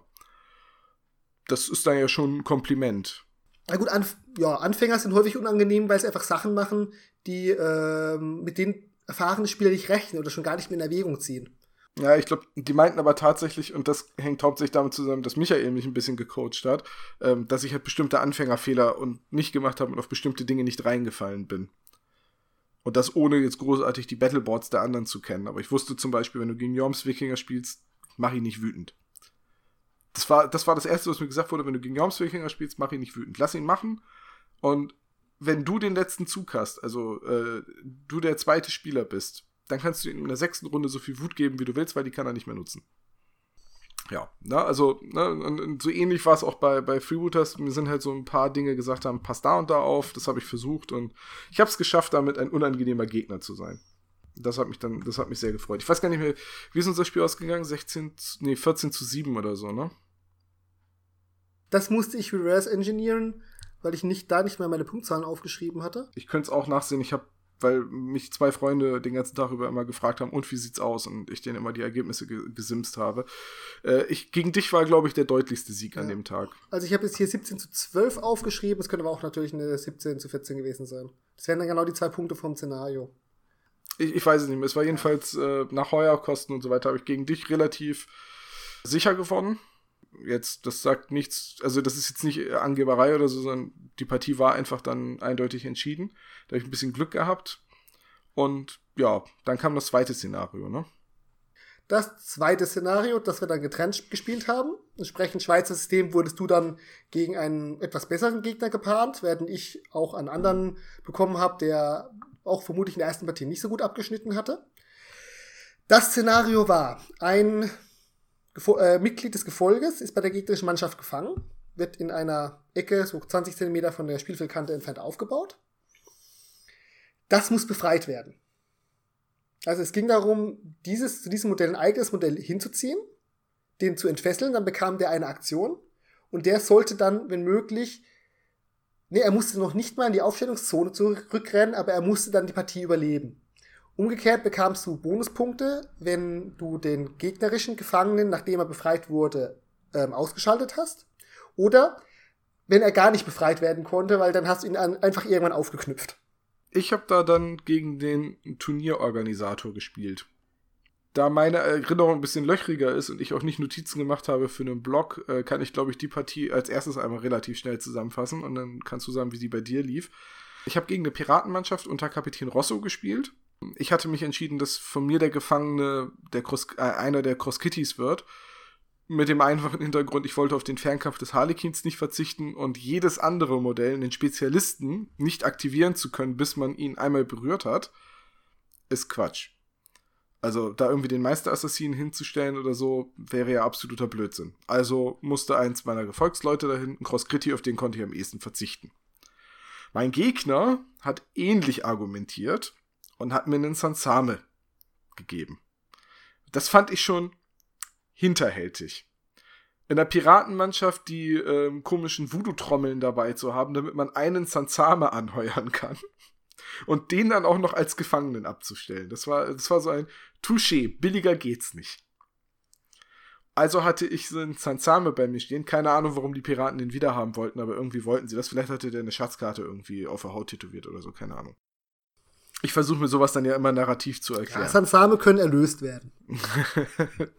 Fäden aufschneiden, rumgeben, funktioniert bei den meisten ganz gut. Äh, außer bei diesem einen aus äh, La Noche de Brujas. So, und äh, jedenfalls, das war das Szenario. Ähm, hatte die Tischseite mit dem besseren Weg für den Schattenlauf mir ausgesucht, durfte die auch behalten. Und hab mein Meister, mir war halt klar, dass ich versuchen werde, mit meinem Meisterassassinen meinen Gefolgsmann zu befreien. Schneller als mein Meisterassassine kommt keine Figur dahin und ist gleichzeitig noch eine Gefahr. Also ich kann ja auch zwei Aktionen laufen machen und dann 24 Zentimeter laufen. Das ist genau die Distanz von diesem Schattenlauf. Am Ende eines Schattenlaufes kann ich aber noch eine Fernkampf- oder Nahkampfattacke machen. Das Ganze habe ich dadurch wieder eingeschränkt, dass ich die Nebenmission hatte, nur einen Schuss. Das heißt, ein Modell meiner Armee muss, wenn ich diese Mission erfüllen will, auf, auf jede weiteren Schuss verzichten, also darf nur einen machen. Jetzt habe ich nur drei Modelle, die schießen können. Also habe ich den Meisterassassinen gewählt und habe gesagt, gut, er wird nur einen einzigen Schuss mit seiner Armbrust abgeben, ansonsten ist er halt das Messer aus dem Schatten. Ja, ich habe dann auch über den Schattenlauf relativ schnell, ich glaube in Runde 3 oder so, war ich bei meinem ähm, Gefolgsmann und habe ihn befreien können. Was ich komplett unterschätzt habe, ist, wie schnell eine Piratenmannschaft sein kann, wenn man die richtigen Buffs dabei hat. Mein Gegner hatte nämlich, wie heißt sie denn noch, die Dame mit der Geige, Delora Wade, ne? Er hatte Delora Waits dabei und äh, dadurch einen Boost auf die Geschwindigkeit und die Seesoldaten oder was das war, nee, die Piraten sind auch ziemlich schnell. Der war in Runde 2 bei seinem Gefolgsmann. Das fand ich äh, respektabel. Allerdings ähm, als Bewacher von dem Gefolgsmann hatte ich Adombra auf dem rechten Flügel und Schwalbe ziemlich in der Nähe des äh, Gefolgsmanns in einer, in einer, guten Deckung und noch einen, den anderen Cross Critti. Was dann dazu geführt hat, dass nachdem der Pirat den Sansame befreit hat, ich den Piraten erschossen habe und in der nächsten Runde hat Schwalbe im Nahkampf den Sansame gekillt. Indem sie ihn einfach mit den Pistolen totgeknüppelt hat. Und ja, dann ging es so ein bisschen hin und her. Mein Gegner hatte übersehen, dass Bonaggia in einer sehr guten äh, Position hinter einem Haus lauerte. Hat Kapitän Russo äh, etwas weiter vorgezogen, weswegen Bonaggia auf einmal in seinem Rücken auftauchte. Und ihn mit einem hinterhältigen Angriff sehr schwer verletzt hat. Ich glaube, der hatte dann irgendwie noch zwei Lebenspunkte und einen kritischen Treffer kassiert. Und dann mussten zwei Modelle zur Unterstützung rangezogen werden. Von denen hat Bonaggia zwei ausgeschaltet, ehe sie dann gegangen ist. Also sie hat noch Kapitän Rosso mitgenommen und noch irgendein Modell, ich weiß nicht mehr was. Und übrig blieb diese, blieb eine Soldatin von, also ein Gefolgsmitglied äh, von, der, von den Piraten, das schießen kann mit dem Gewehr. Ja, die Theodoras mit der Flinte. Ja, ich glaube, eine Theodora war es auch. So, die, die ist übrig geblieben. Auch verletzt, aber ähm, die blieb übrig. Zur Bewachung von meinem Gefolgsmann hatte er Little Pete abgestellt. Ach, schön, dass er gespielt wird. Gut, ja. Ja, Little, Little Pete. Das war, war, war ein ganz interessanter Kampf, weil äh, ich da ausnutzen konnte, dass der Schattenlauf unterschätzt wurde. Den ich ja immer anwenden kann, wenn ich nicht im Nahkampf gebunden bin. Und ich muss ja nur in Kontakt mit einem Geländestück äh, am Ende stehen. Und in Kontakt gilt auch, wenn ich draufstehe. So, und äh, die Situation war dann, dass ähm, Little Pete hat sich als erstes erstmal einen vergifteten Armbrustbolzen gefangen, nachdem ich meinen Gefolgsmann befreit habe. Hat dann auf mich geschossen, hat den Meisterassassinen verfehlt und ich habe in der nächsten Runde gesagt, ich aktiviere den Meisterassassinen und mache einen Schattenlauf und habe ihn einfach, Little Pete stand mit dem Rücken zu einem flachen Hügel, damit ich nicht in seinen Rücken laufen kann. Mit Bonagia, die auf der anderen Seite vom Haus stand. Also habe ich mich mit dem Meisterassassinen in seinem Rücken auf den Hügel gestellt und darf am Ende des Schattenlaufs ja noch eine Attacke machen und die Attacke hat Little Pete dann auch erledigt. Allerdings ist mein Meisterassassine dann von der Theodora erschossen worden. Also, das war ein ziemlich blutiger Kampf. Gut, äh, mein, mein Crosscritti hat er nicht mehr bekommen. Den habe ich dann über, über den linken Spielfeldrand einfach zurücklaufen lassen und immer in Deckung gehalten und um Himmels Willen nicht noch irgendwo in den Angriff geschickt, weil ich hatte halt seinen Gefolgsmann schon ausgeschaltet. Das heißt, ich hatte meinen befreit, meiner lebte noch und seiner war befreit, aber tot. Und diesen, diesen Vorteil, dieses, dass meiner noch lebte, das wollte ich nicht verlieren. Und so gab es dann insgesamt einen ziemlich blutigen Schlagabtausch. Also die angeschlagenen Piraten haben dann echt noch richtig gut zurückgeschlagen. So dass am Ende nicht mehr viele Modelle standen. Äh, Schwalbe ist noch gefallen, mein Harlekin und mein anderer Crosscritti sind gegangen, der Meisterassassine und Bonaccia waren weg. Ich hatte am Ende noch Adombra und den Crosscritti, den ich befreit habe. Und am Ende des Spiels hatte er, glaube ich, noch die Theodora und einen Piraten und noch einen Piraten, der nur Nahkampfwaffen hatte. Ich weiß nicht mehr welcher das war. Ich glaube, das war ein Spezialist. Und das ging dann auch so weiter und dann wurde noch ein bisschen aufeinander geschossen, bis dann die sieben Runden vorbei waren und ging dann für mich 16 zu 10 aus. War auch okay. Das klingt ja nach einer sehr angenehmen, blutigen Partie. Ähm, jetzt die kleine Frage. Dass er in Runde zwei schon bei dir rankam, der hat dann vermutlich seinen, See, äh, seinen Seemann halt geschwindigkeitsgebufft und den auch immer mit Rosso mit Befehlen vorgeschickt, oder? Also er hat auch wirklich nur ein Modell, das bei dir rankommen konnte zur Befreiung. Ja, allerdings hatte er gleichzeitig noch zwei Modelle in der Rückhand mit Waffen, also mit Schusswaffen, die quasi Rückendeckung gegeben haben. Also der war nicht komplett auf sich allein gestellt. Ich weiß auch gar nicht mehr, ich glaube, es war auch gar nicht in Runde 2, sondern in Runde 3, weil er sich nämlich in den ersten beiden Runden auf ein Gebäude hinter eine Steinmauer in Deckung bewegt hat. Und ich weiß, dass Schwalbe und Adromba da ziemlich konzentriert drauf geschossen haben, auf die Deckung. Was er fühlte sich da oben sicher. Ich wusste, dass er, dass er wesentlich schwerer auszuschalten ist, wenn er da oben in Deckung steht. Tatsächlich haben Adombra und Schwalbe ihn aber ganz schön verletzt. Also keine kritischen Treffer, aber die Lebenspunkte haben sie ihm langsam, aber sicher runtergehobelt. Dadurch, dass Schwalbe ja auch ihre drei Pistolen hat und ich dann glücklich gezogen habe ähm, und die nicht leer waren nach dem Schießen, das ist eine ihrer Sonderregeln, äh, blieb sie halt auch einfach gefährlich. Weil er genau wusste, wenn er jetzt runtergeht, hat er keine Deckung mehr und die Frau kann immer noch zweimal schießen. Ja, aber er hat sie auf jeden Fall vorgeschickt und ich glaube auch mit Befehlen von Kapitän Rosso. Okay, gut. Ja, es ging jetzt vor allen Dingen um das mit Runde 2. Und ja, Schwalbe mag ich genau deswegen, weil die einfach eine super schöne Beschussplattform ist und auch eines der wenigen Schießpulvermodelle ist, was die Bruderschaft anheuern darf. Deswegen habe ich sie auch mitgenommen. Ich habe gesehen, oh, die gefällt mir vom Design her, oh, die kann schießen und oh, die, die arbeitet sogar für die Bruderschaft. Das ist aber schön. Dementsprechend äh, hat sich auch ganz gut bezahlt gemacht in dem Szenario. Ja, wie lief denn die zweite Partie bei dir? Die zweite Partie bei mir war gegen Söldner. Also sozusagen die beiden unterschiedlichsten Listenkonzepte, die möglich sind. Eine kopfstarke Goblin-Liste gegen eine eher elitäre ähm, Söldner, also, also ostleonierische Handelsgesellschaftsliste, die von Don Pavo angeführt worden war.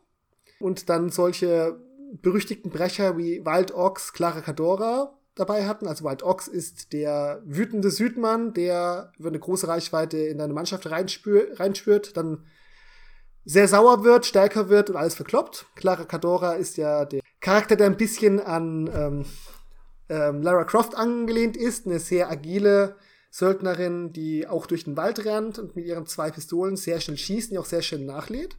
Hat noch Crazy Paris dabei, die etwas unzuverlässigere Bombenlegerin.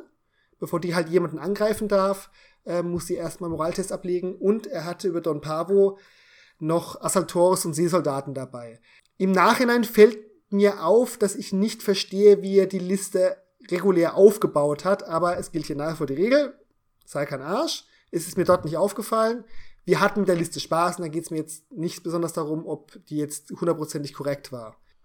Ich möchte aber ich möchte trotzdem fragen, ähm, was lässt sich denn daran zweifeln? Ähm, er hat zu viel Gefolge für seine Söldner aufgestellt.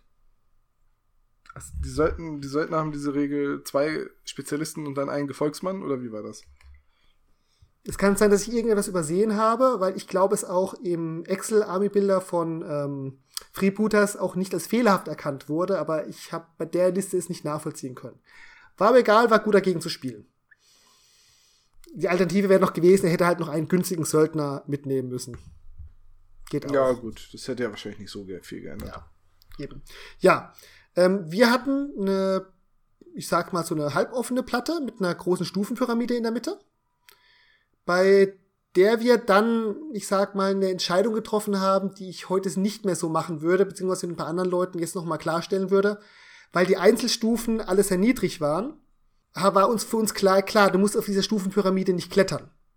Das hat dann aber sehr schnell dazu geführt, dass auf dieser Stufenpyramide es nirgendwo ein wirklich vertikales Hindernis gab und wir da ziemlich schnell uns drüber bewegt haben. Man allerdings die Modelle nicht immer so super platzieren konnte. Das hat dann manchmal ein bisschen Kreativität benötigt, um die Modelle mit sicheren Stand abzustellen oder zu sagen, ja, das Modell steht jetzt halt mal da.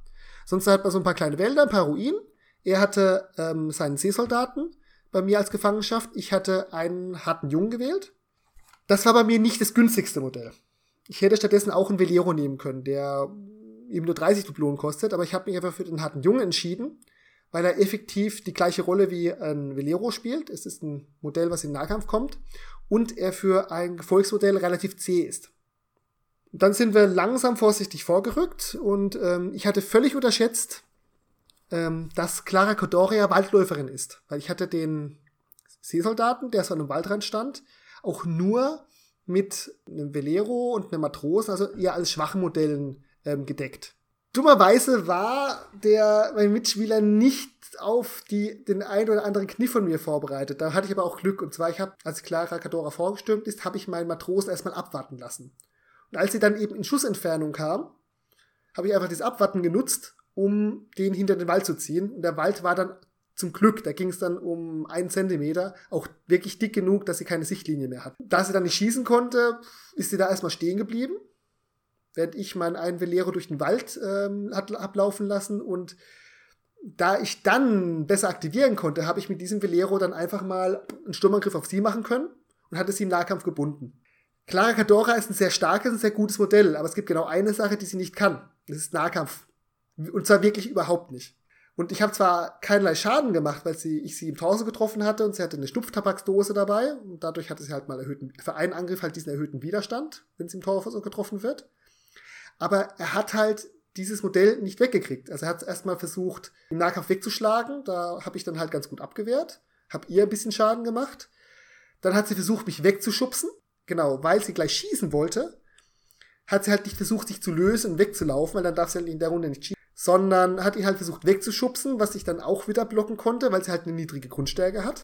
Auch nicht viel weniger als das von meinem Goblin war dann einfach nur ein bisschen Zufallsspiel. Und so habe ich halt tatsächlich letzten Endes mit ein bisschen schönen Stellungsspiel mit einem 30-Punkte-Modell ein äh, für ihn 100 Dublonen-Modell aus dem Spiel genommen. Ja, da freut man sich. Im Mittelfeld, da haben wir uns gegenseitig ein bisschen beschossen. Gracie Perez hat ihre Bombe geworfen. Ich habe dann halt auch zurückgeschossen, habe bei ihr Moraltests ausgelöst. Die ist sehr schlecht, sehr schlecht in der Moral. Die ist halt weggelaufen. Durfte sich dann Don Pavo nochmal sammeln. Aber letzten Endes habe ich sie halt dann auch, jedes Mal, wenn ich sie halt irgendwo erwischt habe, ja, es war halt mehrmals dann wehrlos, da hab, konnte ich sie halt ziemlich gut auf Distanz entschießen. Währenddessen habe ich auf der linken Flanke bisschen mein Gefolge vorgeschickt, dass ich irgendwann mal rankommen könnte an äh, meinen eigenen harten Jungen. Und habe halt diese Stufenpyramide in der Mitte entdeckt. Da hat er sich nicht, also besetzt, Entschuldigung. Ähm, da habe ich. Hat, oh, wo kommt die denn her? ja, also ich habe mich oben auf diese Stufenpyramide draufgestellt. Er hatte da Wild Ox. Don Pavo war er schon ein bisschen vorsichtig. Den hat er schön an der Ecke gehabt. Da ja, haben halt ein bisschen rumgeplänkelt. Und dann, ah ja, gut, Wild Ox, der stimmt, ist da hoch. Rennt hoch, schaltet meinen Alteren, hat, hat einen Jungen raus, wunderbar. Und dann begann halt das, was Goblins gerne machen. Ja, okay, du bist jetzt da oben vor meine Mannschaft gelaufen mit deinem einen sehr starken Modell. Okay. Wir umzingeln dich mal. Das hat er auch, also das war auch spannend, muss ich ganz ehrlich sagen, weil er hat dann auch schnell nur ähm, auch einen Schadenspunkt bekommen. Dadurch wurde er wütend. Der Charakter ist heißblütig. Sobald er also seinen ersten Schaden bekommen hat, bekommt er mehr Widerstand, mehr Stärke. Ich habe ihn auch nicht in der ersten Runde gleich wegbekommen. Und er stand dann auch in Base-Kontakt mit Captain Rack. Da hat er sich dann halt hingeschnetzelt gehabt. Allerdings konnte ich ihn halt dann doch mit so vielen Modellen umzingeln. Und er stand halt dann direkt neben, Kla äh, neben Eugenie und Captain Rack und hatte dann halt noch einen Matrosen da und ein Matrose, der halt einen Bonus von diesen beiden Modellen bekommt und zweimal pro Runde angreifen kann, haut halt auch so stark zu wie ein Conscritti. Und weil es halt drei Modelle sind und man noch den Stärkeunterstützungsbonus bekommt, haut er dann halt langsam so hart zu wie ein Nahkampfspezialist der anderen Fraktionen. Und so habe ich den halt da dann einfach abgenutzt. Ich weiß nicht mehr, ob ich Don Pavo in den Nahkampf bekommen habe, weil das will man eigentlich auch nicht. Er hat nämlich diese fiese Sonderregel Riposte. Also wenn du gegen den im Nahkampf verfehlst, sticht er zurück. Das ist gegen Goblins unglaublich eklig. Das ist auch ansonsten, es ist auch gegen die Bruderschaft unglaublich eklig. Ähm, hast noch mal gegen ihn gespielt? Also ich habe gegen ihn viele schlechte Erfahrungen gemacht, aber gut. Ich habe den dann ein bisschen geschwächt, konnte zwischenzeitlich meinen Gefolgsmann befreien und der ist natürlich abgehaut und er sah halt alle Fälle davon schwimmen. Don Pablo war so langsam sein letztes Modell, den letzten Assaltore hatte ich halt auch noch ausgeschaltet. Seinen Seesoldaten konnte er ja nicht nutzen. Und ist dann drauf gekommen, ah gut, da ist da hinten, eine Aufstellungszone, hm, ja. Ach, stimmt, ich könnte den ja noch erwischen. Und dann ist es aufgefallen, stimmt, es geht gar nicht darum, das Modell in die Aufstellungszone zu kriegen, sondern es muss überleben.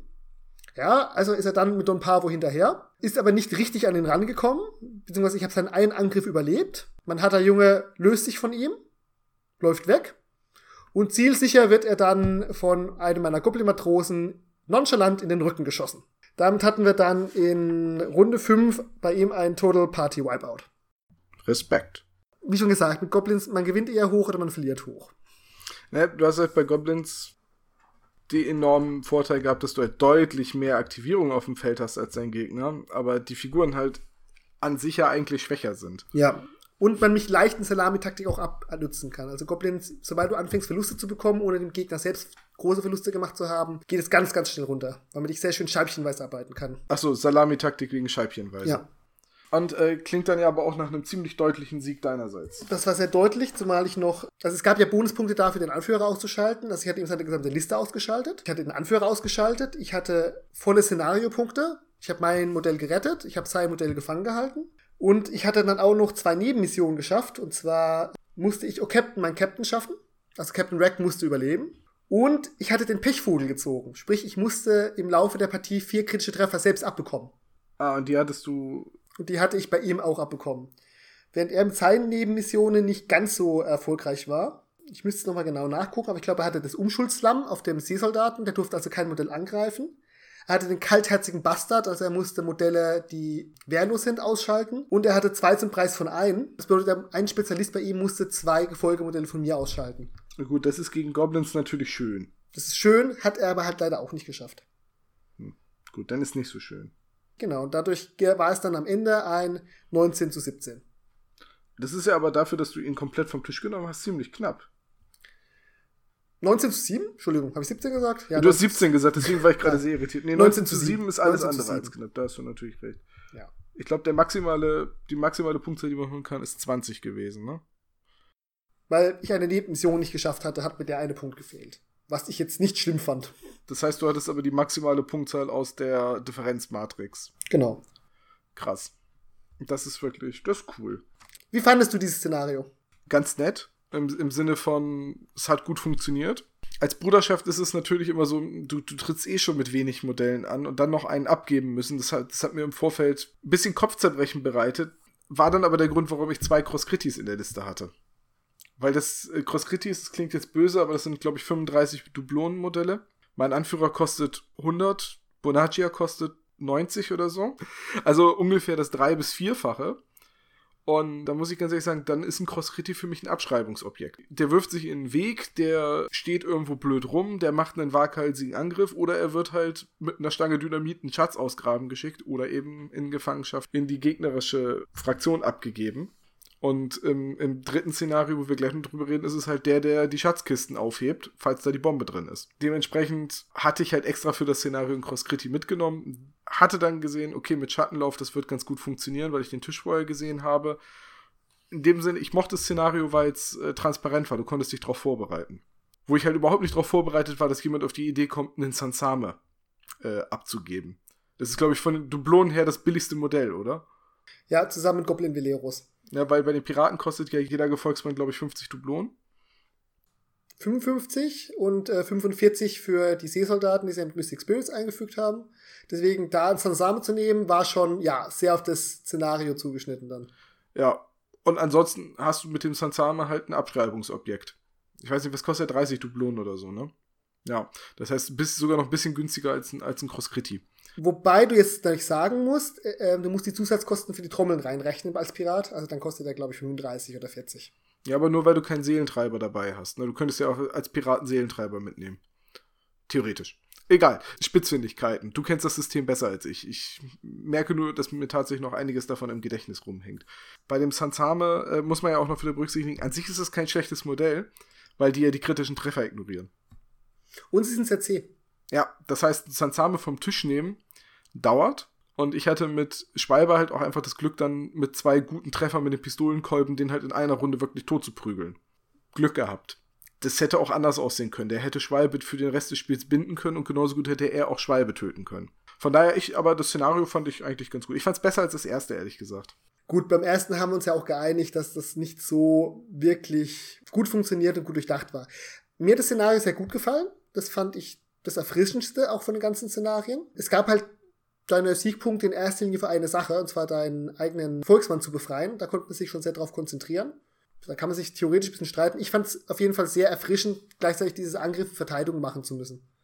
Weil du dir halt bewusst bist, dass du vor allem verhindern musst, dass der Gegner, um Punkte zu bekommen, seinen Mann befreit, kannst du den halt auch entsprechend decken. Ja. Das hat es halt bei mir durch die kopfstarke Sache ganz gut funktioniert und dass ich halt ein bisschen Glück hatte. Ich gebe es zu. Und ich, ich habe halt meinen Beschuss da gelassen, weil den, das Schöne bei Beschuss ist ja, der hat ja einen Radius, der funktioniert ja in jede Richtung. Ähm, das heißt also, ich wusste, wenn ich meine Figuren entsprechend eindrehe, die haben ja einen Rückenbereich, in den sie nicht schießen können, ähm, aber wenn ich meine Figuren entsprechend eindrehe, dann kann ich sowohl ihn decken als auch immer noch offensiv ein Problem darstellen, wenn er rankommen will. Hat tatsächlich auch da ganz gut funktioniert. Und klar, du hattest genug Leute, um, äh, hast sie quasi einfach um ihn rumstellen können, wenn du wolltest. Ja, gut, so einfach war es jetzt nicht, aber ähm, ich habe schon viel Abstand gehalten. Michael hat ja auch Söldner gespielt. Das war, du hast nicht gegen Michael gespielt, ne? Nein. Nee, Michael hatte, glaube ich, nämlich auch einen anderen Anführer. Ich glaube, er hatte nicht Don Pavo. Er hat Rocha gespielt, genau. Also die Beschiss-Söldnerin und dazu hat er noch die Meerjungfrauen dabei gehabt. Ja, genau, er hatte Rocha dabei, aber ich glaube, Clara Kedora hatte er auch dabei. Michael hatte sich halt genau überlegt, für welches Szenario er welches Modell braucht und hat daraus seine Liste gebaut. Und er meinte im Nachhinein, die Szenarien habe ich alle gut abdecken können, aber was die Kampfkraft der Mannschaft anging, da hatte er Einbußen. Also, Michael hat gespielt, Rocha, dann Baron Konichita, also der Goblin, der auf der Kanonenkugel reitet, die Name, die äh, sozusagen die große Nahkampfspezialistin, die aber ehrenhaft kämpft, Clara Cadora, die große Beschuss, also die mobile Beschussexpertin, dann Aito, der Lastenträger, der Deckung mitbringt, aber wenn du ihn richtig ausstattest, auch im Nahkampf ziemlich zuhaut und diese limitierte Meerjungfrau, die erst Leute heranlocken kann, aber nicht leicht angreifbar ist und sich dann selber in eine Bestie verwandeln kann, um die dann aufzufressen. Ja, so, und ähm, dann kam das dritte Szenario. Das dritte Szenario, wenn ich mich jetzt richtig erinnere, ist eins aus dem Grundbuch, ne? Jein. Ein bisschen leicht abgewandelt, aber letzten Endes war es im Kern die Schatzsuche aus dem Grundbuch mit minimal veränderten Aufstellungen. Im Wesentlichen ist es eine Schatzsuche, sprich, man stellt über Eck auf, man hat eine Mittelzone, in der sich bei zwei Spielern vier Schatzkisten befinden. Allerdings ist nur in einer von diesen Kisten der Schatz drin und die anderen enthalten Fallen. Und der Witz hier, ich weiß nicht, ob sie es da im Fluff genau geklärt hatten, ich habe es auch schon von anderen Szenarien äh, gesehen, wo es auch gemacht wurde, man musste den Schatz in die gegnerische Aufstellungszone bringen. Es war also sozusagen ein verfluchter Schatz. Ja, der, ich glaube, im eigentlichen Szenario ist es die eigene Ausstellzone, ne? Und dort ist es dann auch äh, gleich äh, auch ähm, direkt Siegbedingung. Und im Prinzip, man bekam Punkte dafür, dass man die Schatzkisten öffnet. Also Schatzkisten aufmachen war auf jeden Fall gut. Den Schatz zu halten, den Schatz in die gegnerische Aufstellungszone gebracht zu haben. Also erstmal die Partie habe ich verloren. Das sage ich gleich mal vorweg. Ich habe gegen einen sehr netten und sehr ruhigen Gegner gespielt, der sehr schweigsam war. Das hat mich sehr irritiert wäre ja doch eher eine Plaudertasche am Tisch. Und gespielt wurde die Imperiale Armada. Und davor habe ich ein bisschen Angst gehabt, weil die können schießen wie nichts Gutes. Und weil die Bruderschaft eins nicht mag, dann ist es beschossen werden. Und auch im Nahkampf hatte er Modelle dabei, die ganz schön zuhauen können. So, jetzt kriege ich natürlich die Namen nicht auf die Reihe. Also, er hatte diesen Anführer, der ein Schönling ist und eigentlich keine Autorität hat. Ja, Sharono. Genau. Die Puderquaste. Und dann hat er die Teniente dabei gehabt als Leutnant, die die eigentliche Befehlsgewalt hatte. Dann hatte er einen Scharfschützen, der auf 50 Zentimeter oder so mit seinem riesengroßen Gewehr feuern kann. Den hat er immer schön hinten gehalten. Ja, Giuliamero. Mit so, also auch so ein Fernrohr oben drauf. Ja, ich glaube schon. Ja, ganz fieses neues Modell, ja. Dann einen Typen, der einen Kampfhund geführt hat. Mhm, Tipodoro. Äh, Seesoldaten waren auf jeden Fall dabei und so ein Typ mit einer helle Barde. Genau, ein Cazador Gratis. Ja, ich sehe jetzt gerade die Bilder von der Liste äh, vor mir. Gegen die Liste haben wir gespielt. Die Schätze waren in der Diagonalen platziert. Ich habe mich sehr gefreut auf das Szenario, weil ich nämlich mal Schatzkisten gebastelt habe auf Basis, wo man unten so ein kleines Stück Balsaholz reinklemmen kann, auf dem Schatz oder Falle steht. Und da habe ich dann quasi so, dass ich es nicht sehen konnte, in der hohlen Hand unten die Schilder ausgetauscht dann weiß ich nicht, unter welcher Schatztruhe der Schatz ist und habe die vier Marker, die auf dem Spielfeld lagen, ausgetauscht, weil er nämlich die gleichen Marker neben seine Figuren gelegt hat zur Aktivierung. Also er hatte die gleichen Spielsteine, das war ein bisschen irritierend. Deswegen haben wir uns dann drauf geeicht, dass wir meine Kisten nehmen. Und meine Kisten haben endlich mal einen Feldeinsatz gehabt. So, dann aufgestellt, ich mich ein bisschen aufgefächert. Adombra, Meisterassassine auf die linke Seite, Bonaccia und die beiden Crosskritis in die Mitte und äh, Schwalbe und den Harlekin auf der linken Seite. Erste Runde, ich schaff's tatsächlich mit einem Harlekin direkt an den Schatz ran. Brauchte dafür allerdings beide Bewegungsaktionen. Allgemein nur so ein bisschen vorrücken, eigentlich nichts Wichtiges. Adombra hat sich rechts eine erhöhte Position gesorgt, die sie auch den Rest des Spiels gehalten hat, um von da aus mit der Armbrust jeden zu beschießen, der meinte, irgendwie den Kopf rausstecken zu müssen. Das hat sehr gut funktioniert. Mein Meisterassassine ist auch vorgerückt in, äh, von, von Deckung zu Deckung, hatte ja auch seine vergiftete Armbrust. Auch der hat sehr gut funktioniert. Bonaccia in der Spielfeldmitte, weil in der Mitte dann Wasser war und er partout auf der Seite nicht rüberkommen wollte, hat er mir effektiv eigentlich aus dem Spiel genommen. Also Bonaggia hat gegen einen Hund im Nahkampf verloren. Das war bitter. Das war wirklich, wirklich bitter. Als dann dieser Hund rübergesprungen kam und Bonaggia erstmal einen kritischen Treffer hinzufügte, da habe ich echt einen Hals gehabt. Weil ich gedacht so, blöder Hund, weiß ich nicht, ein 15-Punkte-Modell oder was der kostet, haut hier meine 95 Punkte Spezialistin zusammen unglücklich gezogen und halt einfach auch die Bewegungsreichweite von diesem Hund gnadenlos unterschätzt. Schwalbe hm, hat da Rückendeckung gegeben, aber da Bonaggia hinzustellen, die die Tischmitte, war ein richtig, richtig blöder Fehler. Plan war eigentlich, dass sie dann den Schatz an sich nimmt und den in Richtung in, in Sicherheit trägt, weil sie halt, sie hat ja Blitzreflexe, das heißt, wenn sie beschossen wird, kriegt sie eine zusätzliche Karte, als wäre sie äh, in, in Deckung. Ähm, genau, also Blitzreflexe. Deswegen hatte ich sie halt ziemlich offen gestellt. Äh, Im Prinzip nicht schlecht, aber dadurch, dass es zwei Brücken gab, links und rechts eine, über die man rüber musste, um auf die andere Seite zu kommen, hatte ich mit ihr das Problem, nicht wirklich gut in den Nahkampf zu kommen. So, dann habe ich den ersten Schatz aufgehoben mit meiner Harlekina. Das war natürlich eine Bombe. Und eine Bombe, die erstmal direkt, also du ziehst dann einfach eine Karte und so viele Schadenspunkte erleidest du. Ich ziehe natürlich nur neun. Harlekina hat noch einen Lebenspunkt. Nächste Aktion, er aktiviert seinen Scharfschützen, schießt quer über den Tisch, macht einen Punkt Schaden, reicht. So, da war das erste Modell von mir also in Runde 2 schon direkt raus. Und zwar hauptsächlich, weil ich einen Schatz aufgehoben habe. Dann habe ich einen zweiten Schatz aufgehoben und das war der Schatz. Und das war mein größtes Problem in der Partie. Weil ab da waren die Schätze bei ihm für ihn komplett uninteressant. Das heißt, diesen, dieses Pech, das ich mit der Bombe hatte, das konnte ihm nicht mehr passieren, weil ich den Schatz gefunden hatte. Wusste er genau, Dinger bräuchte ich nicht aufheben. Er hat mir im Nachhinein gesagt, er hatte es zeitweilig, weil ich vorne lag von Punkten, überlegt, es zu tun, weil Schatz öffnen, auch wenn es eine Bombe ist, gibt einen Punkt. Hatte dann aber Angst, dass es ihn seine Figuren kostet, weil die alle angeschlagen waren und dann in der Punktematrix das dann wieder zu meinen Gunsten wäre. Es folgte dann noch ein ziemlich blutiger äh, Schlagabtausch. Die Teniente hat einen vergifteten Armbrustbolzen gefressen, hatte dann noch einen Lebenspunkt. Ab da hat sie sich den Rest des Spiels nicht mehr gezeigt, sondern hockte in einer Gebäuderuine und brüllte da ihre Befehle raus. Die hat er, er wollte sie halt nicht mehr nach vorne ziehen. Das gleiche ist ihm mit seinem, mit seinem Anführer passiert. Der hat auch einen vergifteten Bolzen gefressen und hatte dann irgendwie noch zwei Lebenspunkte. Der ist dann auch eher weggelaufen, als dass er angegriffen hat. Aber diese helle Bardeträger, ne? Holla. Als, also ich habe dann einen Crosscritti dahingestellt, weil ich wollte, dass er den mit dem Sturmangriff angreift. Hat er dann auch gemacht und dann habe ich einen Schattenlauf in den Rücken seines helle Badenträgers gemacht hab den aber nicht weggekriegt. Da mag ich vielleicht auch Pech gehabt haben beim Angriff in den Rücken und dann auch noch mit Schattenlauf, aber ich habe ihn nicht weggekriegt und dann hatte ich in der nächsten Runde zwei Leute um meinen Meisterassassinen rumstehen und wie du ja im ersten Szenario schon richtig bemerkt hast, wenn man die Bruderschaft umzingelt, das ist nicht so geil. Ja, war dann ein ziemlich heftiger Schlagabtausch noch, ist dann in einem 11 zu 10 für ihn. Ein Punkt Vorsprung.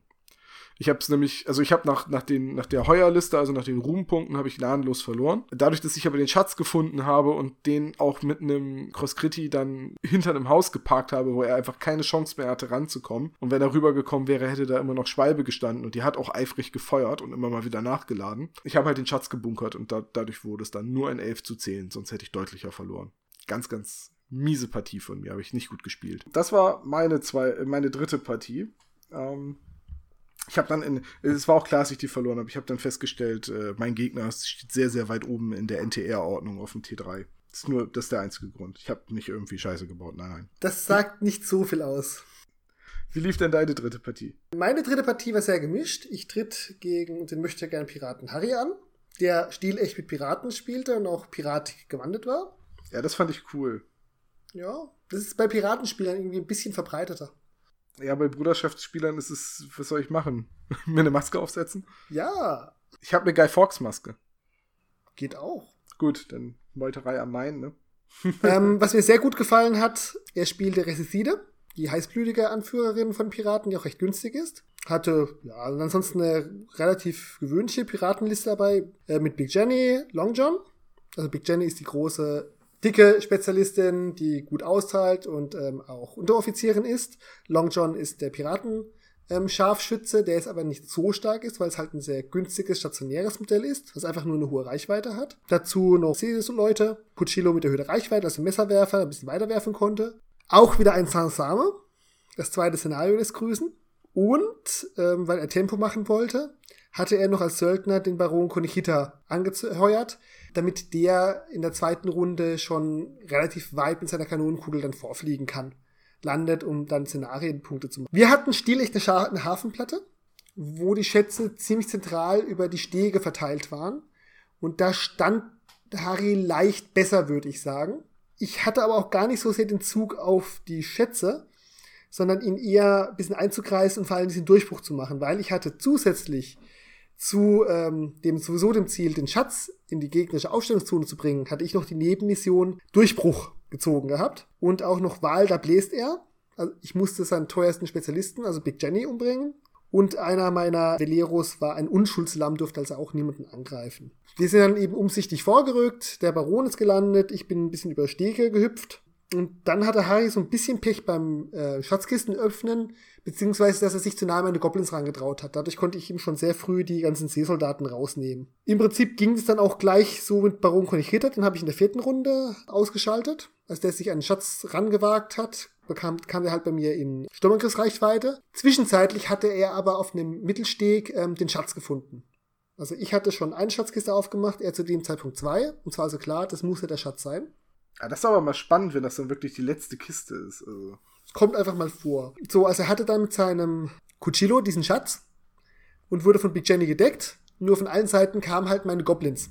Umgekehrt, der Kampf fand halt auf Hafenstegen statt. Das bedeutet, ich konnte mich jetzt auch nicht so breit auffächern, um ihn leicht zu umzingeln, sondern ich musste mich da langsam vorbeieiern. Und da hatten wir dann ein paar sehr ja, interessante Situationen, wo er dann tatsächlich kurz überlegte, mit seinem Kuchilo und dem Schatz zu mir rüber auf die Hafenmauer zu springen, wo ich schon noch einen Matrosen stehen hatte mit seiner Pistole. Dann aber die Frage aufkam, ja, was passiert, wenn der Sprung nicht reicht und er mit dem Schatz im Wasser landet? Weil dann muss er das als Szenar diesen Szenario-Gegenstand, wie er definiert war, muss er ihn dann fallen lassen. Geht dann der Schatz unter? Wo landet dann der Schatz? Wie kann man den holen? Weil wenn der Schatz im Wasser liegt und man selber reinspringt, man kann ihn ja nicht aufnehmen.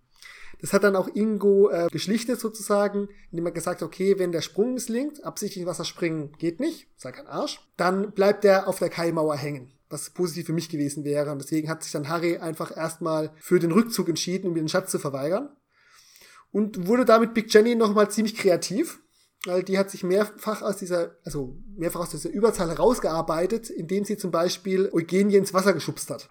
Die ist dann da rumgeschwungen, ich habe dann auch Big Jenny wegbekommen, aber wir hatten in der Partie das Problem, dass Harry und ich erstmal ein bisschen zueinander finden mussten, halt noch mal ein paar Mal im Szenario was nachgeguckt haben und uns ein bisschen verquatscht hat, beziehungsweise auch beide versucht haben, vernünftige Bilder zu machen. Und das hat die Partie irgendwie gezogen. Und deswegen kamen wir in Zeitnot und haben dann die Partie dann halt auch vorzeitig beendet. Und das war halt genauso zu einem Zeitpunkt, als Harry mit seinen Piraten den Schatz noch hielt und ich mein, mein Goblins gerade dabei war, ihn sozusagen völlig eingekesselt zu haben. Er hätte noch hinten Long John gehabt, der saß die ganze Zeit auf seinem Sniperturm, hat runtergeschossen, weil er aber halt nachladen musste und weil ich das ein bisschen im Blick hatte, war das jetzt eher so der psychologische Effekt. Also ich hatte dann schon auch Goblins, die zu ihm rangerannt sind durchs offene Feld, wo er nicht einfach alle abschießen konnte, aber letzten Endes hat er wieder mal relativ wenig Schaden gemacht. Long John ist so ein Modell, das gerne überschätzt wird. Es ist halt ein auch sehr günstiges Modell eigentlich. Der ist günstiger als die typischen Gefolgsleute. Von seiner Resisite habe ich mich ein bisschen ferngehalten. Der hat sie aber auch ziemlich hinten gehalten, weil er hatte auch die Nebenmission Captain, äh, mein Captain, musste also Resisite am Leben erhalten. Das gleiche mit Samson Sam, der auch im Rückenfeld die ganze Zeit nur rumgewackelt ist.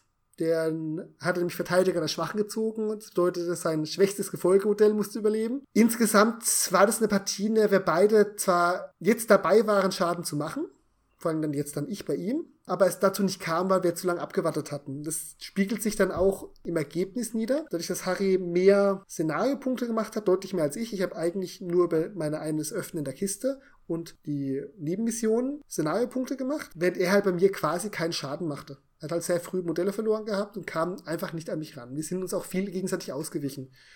Und deswegen ist dann die Partie letzten Endes mit einem 9 zu 8 geendet. Das ist auch ziemlich knapp. Und es ist vor allen Dingen in diesem Turnierformat ein bisschen fatal. Da kommen wir aber gleich noch dazu. Das war jetzt einfach, ich sag mal, ein Unentschieden, was die Partie so bis zu dem Zeitpunkt noch gut wiedergespiegelt hat. Die wäre, wenn wir noch zwei Runden gespielt hätten, wahrscheinlich gekippt. Weil dann hätte er, hätte er wahrscheinlich sehr, sehr viel Verluste bekommen. Ich denke, Resiside hätte nochmal überlebt und Long John vielleicht auch, aber ich hätte dann ihm den Schatz abgenommen und solche Sachen, dann wäre das wirklich gekippt. Dann hätten wir schnell von einem Denkmal, von einem 13 zu 8 oder zum 13 zu 6 geredet. Aber das war halt einfach Zeitnot, das passiert manchmal und das muss man im Auge behalten. Und ja, wir haben auch beide beim Kartenziehen manchmal ein bisschen lang überlebt. Da merkt man, ob man mit seinem Gegner manchmal eine direkt eine Chemie hat, dass das immer läuft oder wo das langes viel Taktieren ist. Wir haben auch ziemlich aneinander vorbeigeschlagen. Also es war so, zwei Blinde versuchen sich gegenseitig K.O. zu hauen. Aber es war trotzdem eine spaßige Partie. Partie war spaßig. Sie war ein bisschen zäher jetzt als die anderen beiden. Wie hat dir denn die Abwandlung des Szenarios gefallen, dass man den Schatz nicht in die eigene Aufstellzone bringen musste, sondern in die gegnerische? War ein bisschen Aktionspunktefresser. Wenn man das mit acht Runden spielen würde, gerne. Mit sieben Runden muss es halt schon gut laufen. Aber das war bei diesen ganzen Szenarien sowieso, die waren alle recht ambitioniert angelegt. Grundsätzlich macht es jetzt, finde ich, nicht den großen Unterschied. Also du musst der Faktor, was das Szenario verlangsamt, ist, du musst den Schatz halt erst finden. Und das machst du halt nicht unbedingt in Runde 3 und 4. Und dann musst du halt noch durch den Gegnerblock durch. Mit Glück kann man das schaffen. Ich fand das insgesamt ein rundes Szenario, was zu diesem Turnier gepasst hat, weil es, ich sag mal, der Fokus drauf lag, miteinander zu spielen und auch ein bisschen Druck auf den anderen machen zu müssen was sehr schön fand, fand ich, war auch, dass es einfach Szenariopunkte gab für das Öffnen von Kisten. Also es wurde belohnt, riskant zu spielen. Ja, das heißt, wenn du die drei Bomben gefunden hast und der andere den Schatz, hatte dir effektiv von da erstmal die gleichen Punkte, weil ich glaube, den Schatz finden war drei Punkte, Bombe finden war ein Punkt. Und wenn du dann wirklich das Pech hattest, drei Bomben zu finden und der andere den Schatz, dann effektiv war es ein Unentschieden in der Hinsicht. Nur, dass du halt den Schaden genommen hast. Also Entdecken des Schatzes brachte zwei Punkte. Wenn du drei, also drei, du bekamst für diese Kiste keine, aber du hast dann meistens noch den. Ah, wobei, es gab keine Punkte fürs Halten des Schatzes. Stimmt, okay, da habe ich mich sogar an der einen Stelle verrechnet. Ich meine, dass es dafür Punkte gab, weil sonst hätte die, wäre die Partie nicht so knapp ausgegangen, weil ich habe den Schatz ja bei mir hinten einfach geparkt dann. Ja, ich, also ich habe hier gerade nämlich noch mal T3 offen und es steht drin, Auslösen einer Falle ein Siegespunkt, Entdecken des Schatzes zwei Siegespunkte, Ablage des Schatzes der gegnerischen Zone zwei Siegespunkte. Was genau auf diese sieben Punkte geht, auf dieses halt in dem Turnier gerechnet wurde. Also man konnte normalerweise maximal sieben Punkte aus dem Szenario gewinnen, ohne Nebenmissionen. Und das waren schon ziemlich Idealbedingungen. Da musstest du alles durch, auch wirklich durchgezogen haben. Umgekehrt, man musste sich auch nur auf diese eine Sache konzentrieren. Ja, ich fand das mit dem Schatz in die gegnerische Zone übrigens hatte den Vorteil, dass man offensiv spielen musste. Also, ne, was du sagst, man muss Druck ausüben, weil du kannst nicht einfach den Schatz heben und parken oder einfach in deine Zone tragen und der Gegner kommt nicht hinterher. Gleichzeitig fand ich es aber, den Schatz auf die andere Seite überbringen, unmachbar. Also bei mir klemmte das auch ein bisschen am Gelände, weil wir hatten einfach, man konnte halt einfach nicht direkt auf die Schatzzone zulaufen, ich besonders nicht. Dadurch, dass man sich über die Stege laufen musste oder halt schwimmen musste, was man im Schatz halt nicht kann, gab es da halt einige Nadelöhre. Das macht das Spiel natürlich interessant, anstatt das einfach nur auf offenem Gelände rumzulaufen, aber halt für das Szenario ein bisschen bisschen kniffliger. Mir hat da tatsächlich sogar die Fluff-Motivation gefehlt. Wenn jetzt stehen würde, ja, der Schatz ist verflucht, so irgendetwas, muss zur gegnerischen gesprungen werden, gut. Aber da war halt die Szenariobeschreibung dann auch ähm, eher kurz. Es sei denn, sie hätten es nochmal vor Ort abgewendet, ja. Ich hätte es partout, partout nicht geschafft, auf die andere Seite rüberzukommen, weil auf der einen Seite, da war der Hauptkampf, auf der anderen Seite stand dieser Scharfschütze und der Hund und der Hundeführer im Weg. Also für mich wäre es wirklich einfach unmachbar gewesen, diesen Schatz auf die andere Seite zu bringen. Und für mich war es tatsächlich fatal, dass ich den so früh gefunden habe. Das war halt echt schade. Also nicht, das liegt nicht am Szenario, aber ihm hätte ruhig auch noch ein Gefolgsmann um die Ohren fliegen können. Ja. Und in die eigene Zone bringen ist halt deswegen leichter, weil du kannst halt im Prinzip mal mit einem zurücktragen, weitergeben und der kann dann darunter auch noch gleich ein bisschen was tragen. Während es nach vorne hin schwieriger ist. Ja, das stimmt. Weil da muss der, der übernimmt, ja schon weiter vorne sein. Das ist, äh, ist ja eher unwahrscheinlich, dass das passiert. Ja, das war dann, das waren die Szenarien, das waren unsere drei Partien. Im Prinzip haben wir ja nur fünf Partien beschreiben müssen. Ja, und dann kamen wir zur Auswertung. Es ist erstmal sehr schön, fand ich, es gab für jeden etwas. Wir hatten es vorhin schon ange angesprochen mit dem Stirvalin-Guss. Also die Orga hatte aus Stivalinform kleine Geländestücke gegossen und da konnte jeder sich was quasi aus der Grabbelkiste nehmen. Beginnend mit dem Letztplatzierten. Das heißt, der konnte sich das schönste und größte Stück nehmen, wenn er wollte. Für Best Painted gab es eine Gebäuderuine, einen Bausatz auch aus Stivalin gegossen. Fand ich auch sehr nett, der, dass, das, dass es da quasi so einen gesponserten Preis gab. Und auch sehr schön fand ich tatsächlich, dass es auch kleine aus Stevalin gegossene Pokale für die äh, ersten drei Plätze gab. Etwas, was mich dann inspiriert hat, sowas ähnliches für mein Deadman Sand Turnier zu machen. Weil ich gesagt habe, Mensch, also einen Pokal bauen oder und die dann aus Stevalin vervielfältigen, das ist ja voll die gute Idee. Dann äh, hast du quasi günstig etwas für, für jeden so als Andenken. Ich hab mir ja, ich habe mir ja überhaupt gar keine Ambitionen gemacht. Ich habe gesagt, ich fahre dahin und habe dann Hans Reiners Worte so im Hinterkopf gehabt. Man fährt nicht auf ein Turnier, um zu gewinnen, man fährt auf ein Turnier, um drei Spiele an einem Tag zu machen. Richtig. Und damit hat er auch vollkommen recht. Und das ist auch genau die richtige Einstellung äh, für ein Turnier, meiner Meinung nach. Mit der Einstellung bin ich auch zu dem Saga-Turnier gegangen. Du gehst da nicht hin, um, um, um, zu gewinnen, du gehst da hin, um drei Spiele zu machen und Spaß zu haben. Und äh, das muss ich sagen, das möchte ich auch all meinen Gegnern von dem Freebooters Turnier sagen, es war so eine schöne Erfahrung, es hat so einen Spaß gemacht, dass ich total Bock habe, jetzt öfters mal Freebooters auf Turnieren zu spielen, weil alle so entspannt waren, alle so kollegial waren und diese sei kein Arschregel zu jedem Zeitpunkt Anwendung gefunden hat. Also sogar in meinem letzten Spiel, wo es eine strittige Situation gab, meinte mein Gegner dann, okay, pass auf, mach es, weil ich durfte vorher noch das und das machen.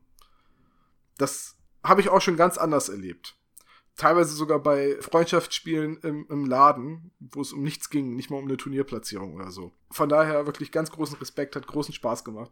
Waren drei sehr schöne Spiele. Ja, und dann äh, war, war die Siegerehrung und ja, dann wurde der 16. bekannt gegeben, dann der 15. und dann der 14. Und äh, so ab Platz 10, ich wusste ja, dass ich zwei Spiele gewonnen habe, aber so ab Platz 10 habe ich immer damit gerechnet, dass als nächstes mein Name fällt, weil ich wusste, ich habe zwei Spiele gewonnen, das gegen dich deutlich, das gegen Ingo etwas knapper und das andere habe ich knapp verloren. Ich dachte halt einfach so, ja gut, in Relation werden die erfahrenen Spieler schon deutlich mehr Punkte gemacht haben als ich, weil ich überhaupt nicht im Hinterkopf hatte, dass 60 das Maximum ist. So, ich wusste, ich bin irgendwo so bei 40 oder irgendwie so. Und dann äh, kam so der achte Platz, dann hast du dein, deine Platzierung bekommen. Pla nee, dann war Michael war sogar weiter hinten. Michael war, glaube ich, Platz 9. Nee, nee, der war vor mir. Der war vor mir. Michael war Platz 6. Ach so, mit 9 gemerkt. Naja, 6 ist ja quasi eine 9. Ja, jedenfalls, dann wurdest du aufgerufen, dann wurde Michael aufgerufen, da habe ich gesagt, wow, ich bin vor den beiden, wie habe ich das denn geschafft? Und dann kam so der, der vierte und der fünfte und ich dachte, äh, der fünfte, vierte, und dachte jetzt, jetzt muss mein Name fallen, jetzt fällt gleich mein Name. Ich habe mich schon, ich war bei, bei, als er gesagt hat, auf dem vierten Platz war ich schon auf dem Weg nach vorne. Da habe ich schon einen Schritt nach vorne gemacht, weil ich gesagt habe, alles andere wäre Quatsch.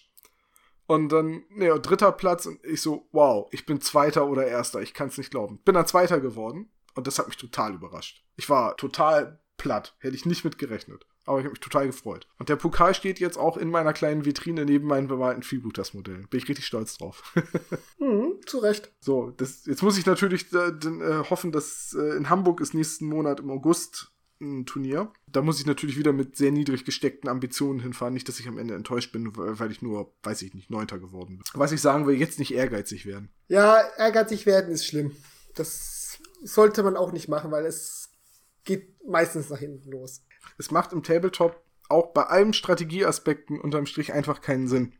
Weil du kannst die beste Strategie haben. Wenn du an dem Tag schlecht würfelst, würfelst du schlecht. Wenn du die falschen Karten ziehst, ziehst du die falschen Karten. Es ist kein Schach. Es ist immer eine gewisse Glückskomponente ist ja in jedem Tabletop irgendwie drin. Da muss man mit leben. Also von daher äh, finde ich Ehrgeiz bei Tabletop immer ganz, ganz schwierig. Ja. Jetzt noch ein bisschen, um auf die Turnierpunkte zurückzukommen also vom Platz 3 bis runter zu Platz 13 waren auch die ganzen Teilnehmer nur fünf Punkte auseinander. Da sieht man, dass es auch ein bisschen eine knappe Angelegenheit war, weil du dich schon auf Platz 2 deutlich gehoben hattest mit deinen 41 Punkten. Kommen wir zu dem Wertungsprinzip von diesem äh, Turnier. Ich denke, das hat für das, was das Turnier sein will, sehr gut gepasst. Es war nämlich wirklich dieses ja, man trifft sich, man spielt zusammen, man spielt drei, drei Partien an einem Tag. Und es ist auch ein soziales, äh, einfach ein soziales Event mit Kuchen essen, Würstchen essen und sich unterhalten. Und bei, dabei spielt man noch ein bisschen nebenher. Da das sehr gut funktioniert, auch finde ich auch in diesen Szenarien gut funktioniert. Ich persönlich mag aber den Wertungsmodus von dem Turnier jetzt nicht so sehr. Das liegt aber jetzt nur an der Gewohnheit. Da gibt es kein richtig und falsch, sondern da geht es einfach nur um Gefallen. Und zwar hast du ja hier in dem Turnier deine Punkte quasi angesammelt. Also du konntest zehn Punkte in jeder Partie machen, dadurch, dass du den Gegner ausgeschaltet hast. Neun Punkte für seine Heuerliste, ein Bonuspunkt für den Anführer. Du konntest sieben Punkte machen aus dem Szenario und drei Punkte aus der Nebenmission. Die ein bisschen zufällig sind, aber das passt, ist in sich alles eine runde Sache und alle spielen die gleichen Szenarien, deswegen ist es auch alles wunderbar fair. Der Punkt ist aber, es ist völlig egal, ob du die Partie gewonnen hast oder verloren hast oder wie du im Vergleich zu deinem, zu deinem Mitspieler abgeschnitten hast, sondern es geht einfach nur darum, dass du im Prinzip ihm mehr Schaden gemacht hast. Deswegen ist es in diesem, das ist nämlich genau das, was dir passiert ist. Deine Niederlage war eine Niederlage, bei der du viel Schaden gemacht hast. Ja, ich habe zehn Punkte gesammelt. Genau, während zum Beispiel mein Unentschieden mit Harry wir aus dieser Partie weniger Punkte gezogen haben als du aus deiner Niederlage. Das stimmt, ja. Das ist mir auch schon äh, aufgefallen, so beim, beim drüber nachdenken. Das halt, äh, rein theoretisch hättest du auch zweimal, also sagen wir, du, du, du hättest 15 zu 14 verloren. Das ist mir ja, ne, das kann ja passieren. So, das machst du zweimal, dann hast du schon 28 Punkte. Und das letzte Spiel gewinnst du einigermaßen deutlich. Und deine Gegner, die gegen dich gewonnen haben mit 15 Punkten, haben in den anderen Spielen eher durchschnittliche Unentschieden gespielt. Dann hast du gewonnen, obwohl du zwei Spiele verloren hast. Richtig, deswegen hast du zum Beispiel auch besser, äh, zwar vier Punkte besser abgeschnitten als dein Gegenspiel aus der letzten Partie. Ja. Der Troublemaker mit der Imperialen Armada. Der war nämlich Platz 3 das ist legitim und wenn man weiß, dass man darauf spielt, kann man sich darauf auch anpassen. Das bedeutet halt, dass für dich Verluste, du kannst halt wesentlich aggressiver spielen. Das ist ein äh, Format, was dich dazu zwingt, dich sehr nach vorne zu bringen und sehr ähm, auf dieses Szenario auch zu konzentrieren, weil auch die Szenarien, ich sag mal, sehr fokussiert waren. Es ging darum, eine Sache zu machen. Du musstest dich selten wirklich aufteilen. Und dass du versuchst, Verluste zu vermeiden, geht eher darum, dass du ja selber versuchst, mit deinen Modellen Schaden zu machen und halt dem Gegner vielleicht ein bisschen Punkte verweigern. Aber das sind dann alles so Effekte zweiter oder dritter Ordnung. Erstmal geht es selber darum, Szenario durchbringen, Gegner Schaden machen. Das haben wir auch gesehen, dass der im Erstplatzierten es auch wirklich gut gelungen ist. Also 52 Punkte aus dem Format zu holen, ist schon sehr ordentlich. Ja, aus 60 maximal, ne? Ich persönlich bevorzuge bei den Sachen Wertungsmatrizen, Matrizen. Also sozusagen, dass dein Ergebnis in der Partie mit deinem Gegenspieler verglichen wird und daraus die Punkte des, der Partie aufgeteilt werden. Also dass zum Beispiel du der, aus der Partie immer maximal 14 Punkte zu holen sind, zwischen den beiden Spielern aufgeteilt sind und eventuell übernehmen. Beim Unentschieden ist es ein 7 zu 7, bei einem knappen Sieg ein 8 zu 6 und so weiter. Genau. Und man vielleicht noch über die Nebenmission Bonuspunkte bekommt, was dann die Nebenmission auch nochmal wertet. Aber das sind Geschmacksfragen einfach. Ich fand das Turnier so, war eine runde Sache war auch, hat auch zu sehr interessanten Effekten geführt und ich muss ganz ehrlich sagen, ich hatte noch nie ein Turnier, von dem ich so entspannt zurückgefahren bin. Bist du sonst angespannter, wenn du auf ein Turnier spielst? Oder? Ich bin meistens müder. Ja, ich fand das auch schön, weil wir hatten ja echt gutes Wetter im Mai. Das war am Tag des Eurovision Song Contests. Ähm, da bin ich mir noch nach Hause gefahren, hab den noch geguckt ähm, und nebenher gemalt. Wir hatten extrem gutes Wetter. Das heißt, äh, in, der, in der Schützenhalle war es zwar einigermaßen warm und ein bisschen stickig, äh, weil die halt keine Fenster hatte. Nur, nur, die kein richtiges Fenster sind, sondern mehr so ein Glasbaustein, den man in so einer Wand einsetzt. Und halt eine Tür. Aber wir hatten draußen so schönes Wetter, das heißt, zwischen den Partien konntest du einfach mal rausgehen, ein bisschen frische Luft genießen. Es war angenehm warm, die Sonne hat geschienen. Das war echt schön. Und die Unterhaltungen mit euch waren auch sehr, sehr schön. Also gerade dich und Michael so direkt zu treffen. Mit vielen anderen konnte ich mich jetzt nicht so unterhalten. Aber es waren dann auch noch ein paar Leute da, die ich eine Woche vorher auf dem Turnier getroffen hatte. Und da war man halt dann auch gleich am Schnacken, bisschen sich austauschen. war sehr, sehr schöne runde Sache. Ja, es war alles in allem eine sehr nette Erfahrung. Also mir hat es wirklich Spaß gemacht und ich bin ja in erster Linie für dein blödes Gesicht hingefahren. Ja, das hast du auch wirklich bekommen. so, äh, das war aber auch wirklich so ein lustiger Nebeneffekt. Oh, Christian ist da. Hm, schnell mal auf anonym schalten. das konnte ich mir einfach nicht nehmen lassen. Ich habe auch zu, zu Michael gesagt, sag Christian nicht, dass ich komme. Sag nix. Und dann mich noch in der ersten Partie gleich besiegen. Ja, aber du hast ja gesagt Welpenschutz und wenn ich mein Haus da nicht hätte hinstellen dürfen, hätte ich auch nicht gewonnen.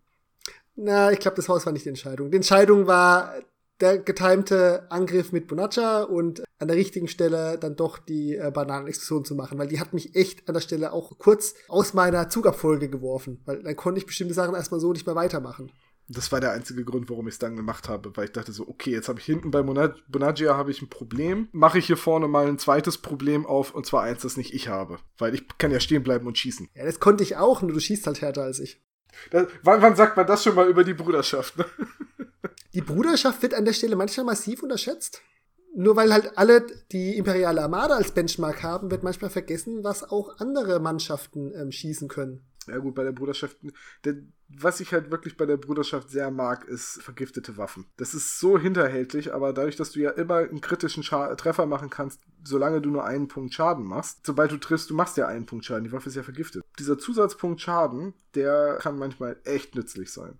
Ja gut, aber Christian, bevor wir uns in weiteren Spitzfindigkeiten verlieren, hm, ich glaube, wir haben so die Atmosphäre und das Turnier insgesamt sehr gut wiedergegeben. Es ist fast eine Zwei-Stunden-Plauderrunde dabei entstanden. Ja, ist erschreckend. Mich würde mal interessieren an euch da draußen, an unsere geliebte Hörerschaft. Findet ihr sowas spannend? Wir machen sowas ähnliches ja bei der bei unserer Frostwave-Runde, wobei das ja quasi eine fortlaufende Geschichte, eine Kampagne ist. Interessiert euch das? Interessieren euch solche Turnierberichte? Fandet ihr die Plauderrunde interessant? Fandet ihr sie vor allem auch interessant als jemand, der vielleicht gar kein Freebooters Fate spielt? Schreibt mir das bitte mal in die Kommentare. Ich freue mich immer, eure Meinungen zu hören. Ja, und ansonsten, Christian, vielen Dank, dass du die Zeit hattest.